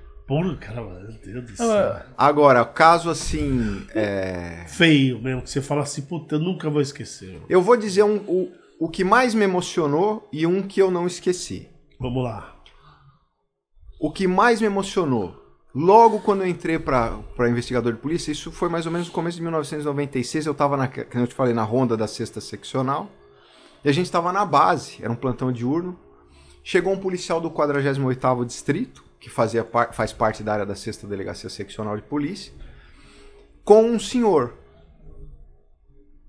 E esse policial explicou o seguinte, falou assim, olha, o gerente do banco tal, eu não me lembro qual que era, acho que era Bradesco, me ligou dizendo que tinha um cara sequestrado na agência. Ele falou, a gente foi até a agência e achamos esse esse senhor aqui é, e a história dele é o seguinte, né? O, o, gerente estranhou, porque esse senhor chegou e falou assim: olha, eu preciso, vamos supor, sacar 20 mil reais para pagar, uh, uh, pagar meu funcionário. O gerente, que funcionário? Ah, aquele que está ali fora. E o gerente olhou. E hoje eu não sei se é assim, mas naquela época, os gerentes de, de, de agência, eles tinham um contato muito direto com, com os clientes que eram comerciantes, esse tipo de coisa, né? Visitavam os comércios, até para ver se podia dar a linha de crédito, esse tipo de coisa. Verdade. E disse que esse se, gerente. não sei se é assim hoje. Disse que esse gerente falou assim: Pô, mas eu não conheço esse funcionário dele. E começou a fazer pergunta, pergunta, e o cara, daí, como a gente disse, se rachou, né? Essa vítima. Falou assim: não, é o seguinte. Esse pessoal é, chegou em casa. É, chegou na, na, no meu Agência? No meu mercado. Ah, no mercado. Ah, sim, sim, no, é. no comércio dele. Eles estavam com a minha. É, é, com, com a minha sobrinha. E disseram o seguinte: que a irmã dela estava sequestrada não sei aonde. E eles queriam resgate, não sei o que tal. E eles estão lá no meu mercado com essa minha sobrinha. E aí né? O gerente chamou o policial do 48 o policial do 48 foi lá, pegou o cara, voltou, é, foi até o operacional, junto com esse esse sequestrador que estava na, na, do lado de fora da agência bancária. E aí nós pegamos uma equipe, fomos até o mercado dele, conseguimos prender os do, outros dois e já libertar essa primeira é... Uma sobrinha. Essa primeira sobrinha. Nisso chegou o pai das duas meninas, o irmão desse, né, desse comerciante também. Bom, e aí, com base nas informações deles, e eles falaram o seguinte: falaram, não, vocês vão ter que soltar a gente, porque se a gente não chegar até as 4 horas da tarde, isso era umas 10 horas da manhã. No, no cativeiro vão matar ela. Com os três. Você tava com os três? Tava com os três. Na verdade, era dois caras e uma menina. Ah. Bom, aí a gente não pode falar, né? É, é, método de investigação, quebra de sigilo, essas coisas, não sei o quê, mas começamos a usar os instrumentos que a gente tem para agir rápido em caso de sequestro. E para resumir, cara, quando era 10 para as 4, nós achamos essa menina em Embu das Artes. Não, no, peraí. No A agência era onde? A agência era aqui em Santo Amaro. Achamos essa menina em Embu das Artes. Ou seja, é, seis horas depois, menos de seis horas, né? Porque seis horas depois ia. Podia acontecer alguma coisa. Ela estava ilesa, né? Conseguimos prender mais do- dois criminosos que estavam com ela lá. Aí o delegado operacional é, é, da época, o doutor Armando, que hoje é classe especial, ele avisou no rádio da viatura, né? Pediu um, um QSO, né? Um contato do CEPOL com a base da, da, do setor operacional da sexta e avisou. Falou assim: olha, a menina tá com a gente, tá ilesa. E quando a gente chegou lá, o pai dela chorou, não sei o quê, mas o que mais me chamou a atenção foi ele dando entrevista, né? Porque teve entrevista sobre. O pai. Ele- o pai. Ele falou assim: olha, eu não acreditava no trabalho da polícia. Falou, porque a gente não conhece, a gente não acompanha de perto e a gente só ouve falar. Ele falou, e a gente ouve falar de quem não conhece. Ele falou, hoje a minha fé no trabalho da polícia voltou a existir. E para o policial, não tem coisa mais gratificante do que isso. né? Você não quer agradecimento, muito obrigado, isso, porque é sua obrigação né? fazer. Mas você vê que o seu serviço surtiu efeito e ajudou alguém em particular ou a sociedade, é o melhor retorno que você tem do seu trabalho. Mas essa história parece coisa de filme, né? ó. Você tem até tal hora. Vocês chegaram 10 minutos antes, cara. Então, eu não sei se eles iriam tirar a vida da menina. Sim, mas até a Entendeu? informação que vocês tinham até aí era essa. Mas foi uma correria, porque até apoio, né? Porque a gente primeiro foi parar num terreno, apoio do, do Pelicano, do Aerotático, para fazer voo rasante e, e abrir a mata, assim, para né? Pra procurar. E o outro caso, que também me marcou, eu era investigador de polícia no departamento de homicídios. A gente estava num plantão e naquela época era assim: eh, eram nove equipes eh, na, delegacia, na segunda delegacia que fazia leste, centro e norte, e nove equipes na primeira delegacia que fazia eh, o sul e oeste. Era a mais carregada que tinha. Então, você a cada nove dias puxava um plantão, era de 24 horas, a equipe se dividia em duas. E nós estávamos num plantão noturno. Chegou um, um- um um caso de homicídio, né? Uma empresária, uma dona de uma loja de imóveis, morta a diversos golpes de faca, né? Tava lá no, na loja dela. Che- Aí a equipe se deslocou para o local, junto com a equipe de perícia, né? O IC Sangue do DHPP, da, que, que fica anexo ao DHPP. E realmente, ela tinha sofrido vários golpes de, de faca na região do tórax, do rosto, né? Você já começa a desconfiar, né? Geralmente o crime passional É vi- Bem violento. É violento e, e o autor tenta desfigurar né, a, a personalidade da vítima. Bom, e tinha um gerente da loja. né? O nome dele eu não vou falar, mas o apelido era Jacó. Jacó. E ele contou uma história milaborante, né? Milabo- mirabolante. Disse que pararam com um veículo Gol lá, pegaram ele, levaram ele até o banco. Ele era funcionário dela. Era o gerente da loja. Era Obri- funcionário dela. obrigaram a descontar um cheque na agência. Depois levaram ele até o Largo São José do Belém, deram uma arma para ele, obrigaram ele a roubar uma farmácia, mas que daí ele jogou o revólver embaixo de uma prateleira da farmácia, correndo, pegou um ônibus. Depois de 20 minutos de roubar no ônibus, rodar no ônibus, desceu e aí fez uma ligação chamando a polícia. Nossa senhora. O que a gente conseguiu levantar no dia? Que ele falou qual era a rede de drogaria, eu não lembro qual era. Que não foi encontrada nenhuma arma e não teve nenhuma tentativa de roubo naquele período em qualquer loja deles aqui na capital. Aí chegamos para ele e falamos assim: vamos até então a farmácia. Ele falou: "Ó, foi aquela farmácia ali. Fomos com ele até a farmácia, a funcionária falou: Ah, não me recordo dele, mas pode ter sido outro horário, né? Mas tentativa de roubo não teve aqui.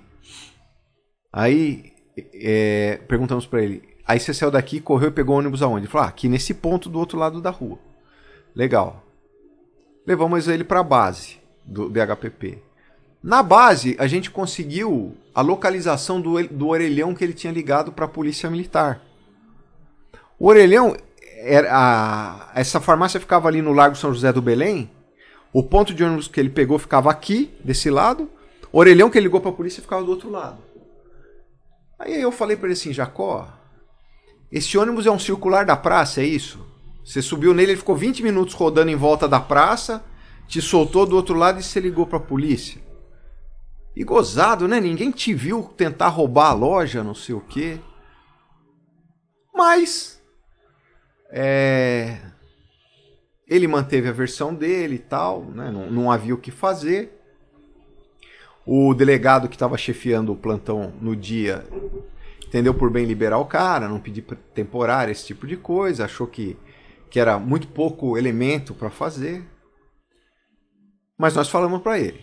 Né? Aliás, o, o, o Aníbal falou para ele, que era um dos parceiros lá, um grande amigo também, né?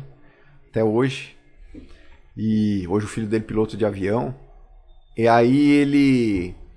O Aníbal virou para ele e falou assim: Jacó, a gente sabe que foi você. Se você fugir, nós vamos buscar você até no inferno. Bom, deu três dias, ele recebeu o, o pagamento dele e sumiu. Desapareceu. Aí fomos fazendo investigação, né? descobrimos que o gol que os vizinhos disseram que chegou lá era o gol do serviço reservado da Polícia Militar. Que depois que ele ligou, o que, que a PM fez? Mandou reservado para a loja uma viatura para pegar. Então foi o gol e, um, e uma viatura do serviço de área. Ou seja, não era uma viatura de criminosos. Conseguimos as imagens do banco.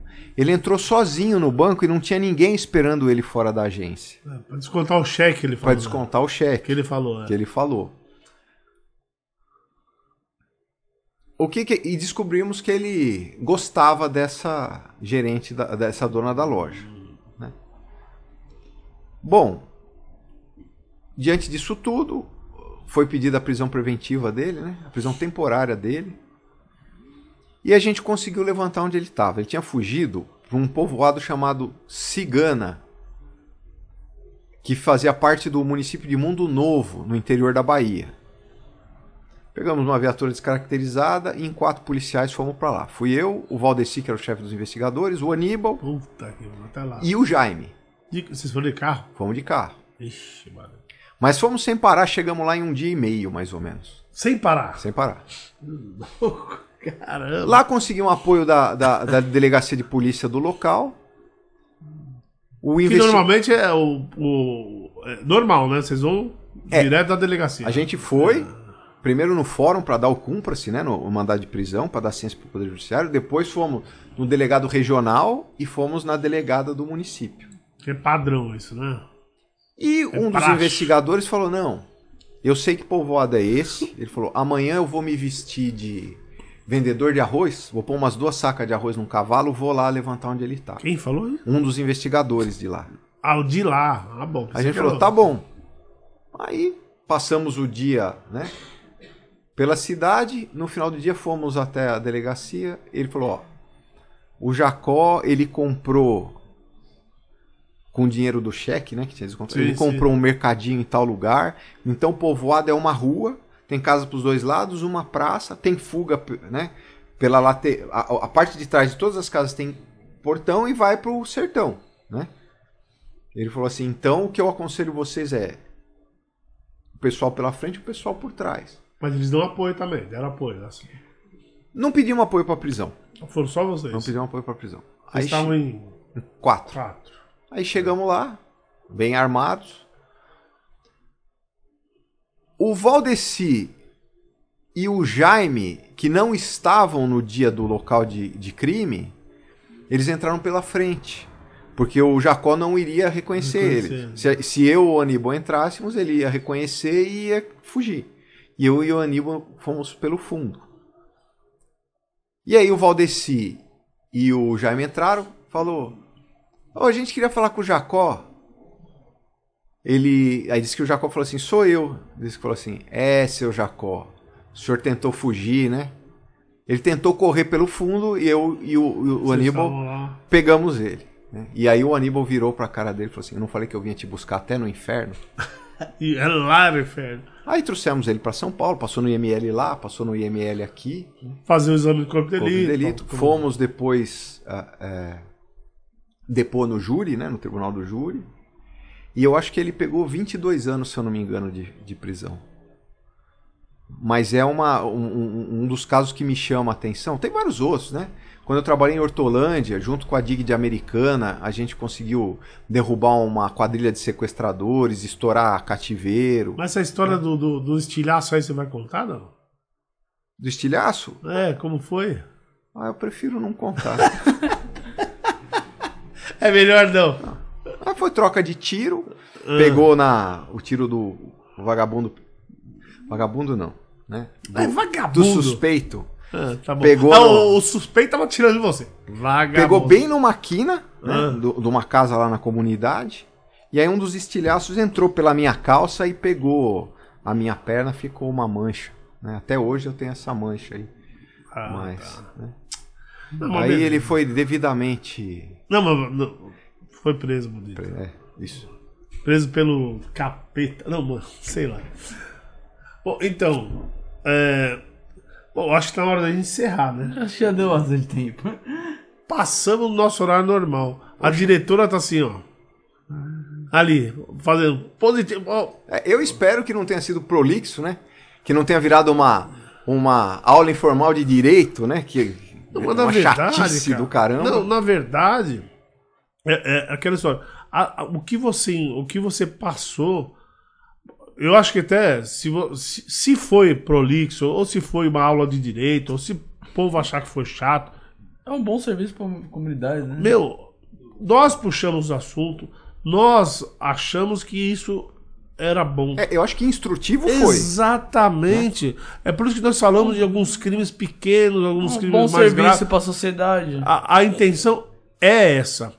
Então, o, o Jota, e a gente não pode esquecer de falar, né? Delegado Jesus, mas Jota, no- putz, amigo nosso há muito tempo, muito obrigado. Agradeço muito.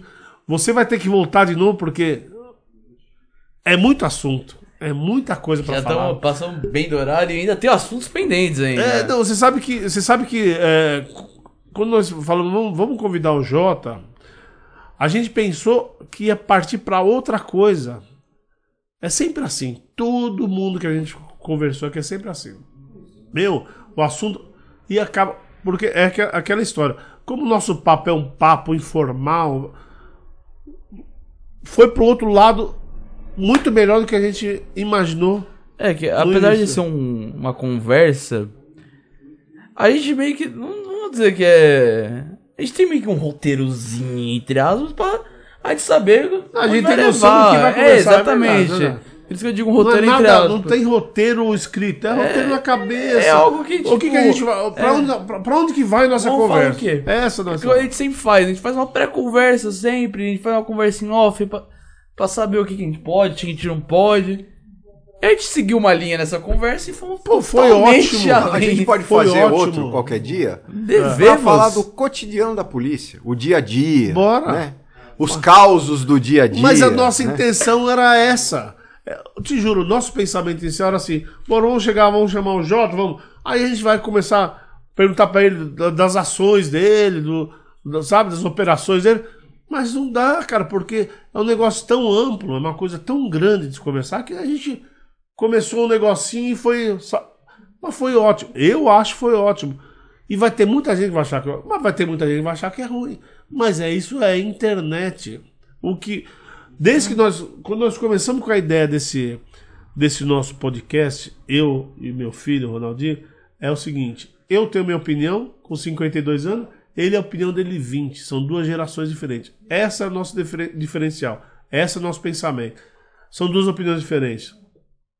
E a gente nunca se preocupou o que vai ser. Eu falei assim: foda-se, Ronaldinho, o que nós estamos fazendo é para nós e a gente.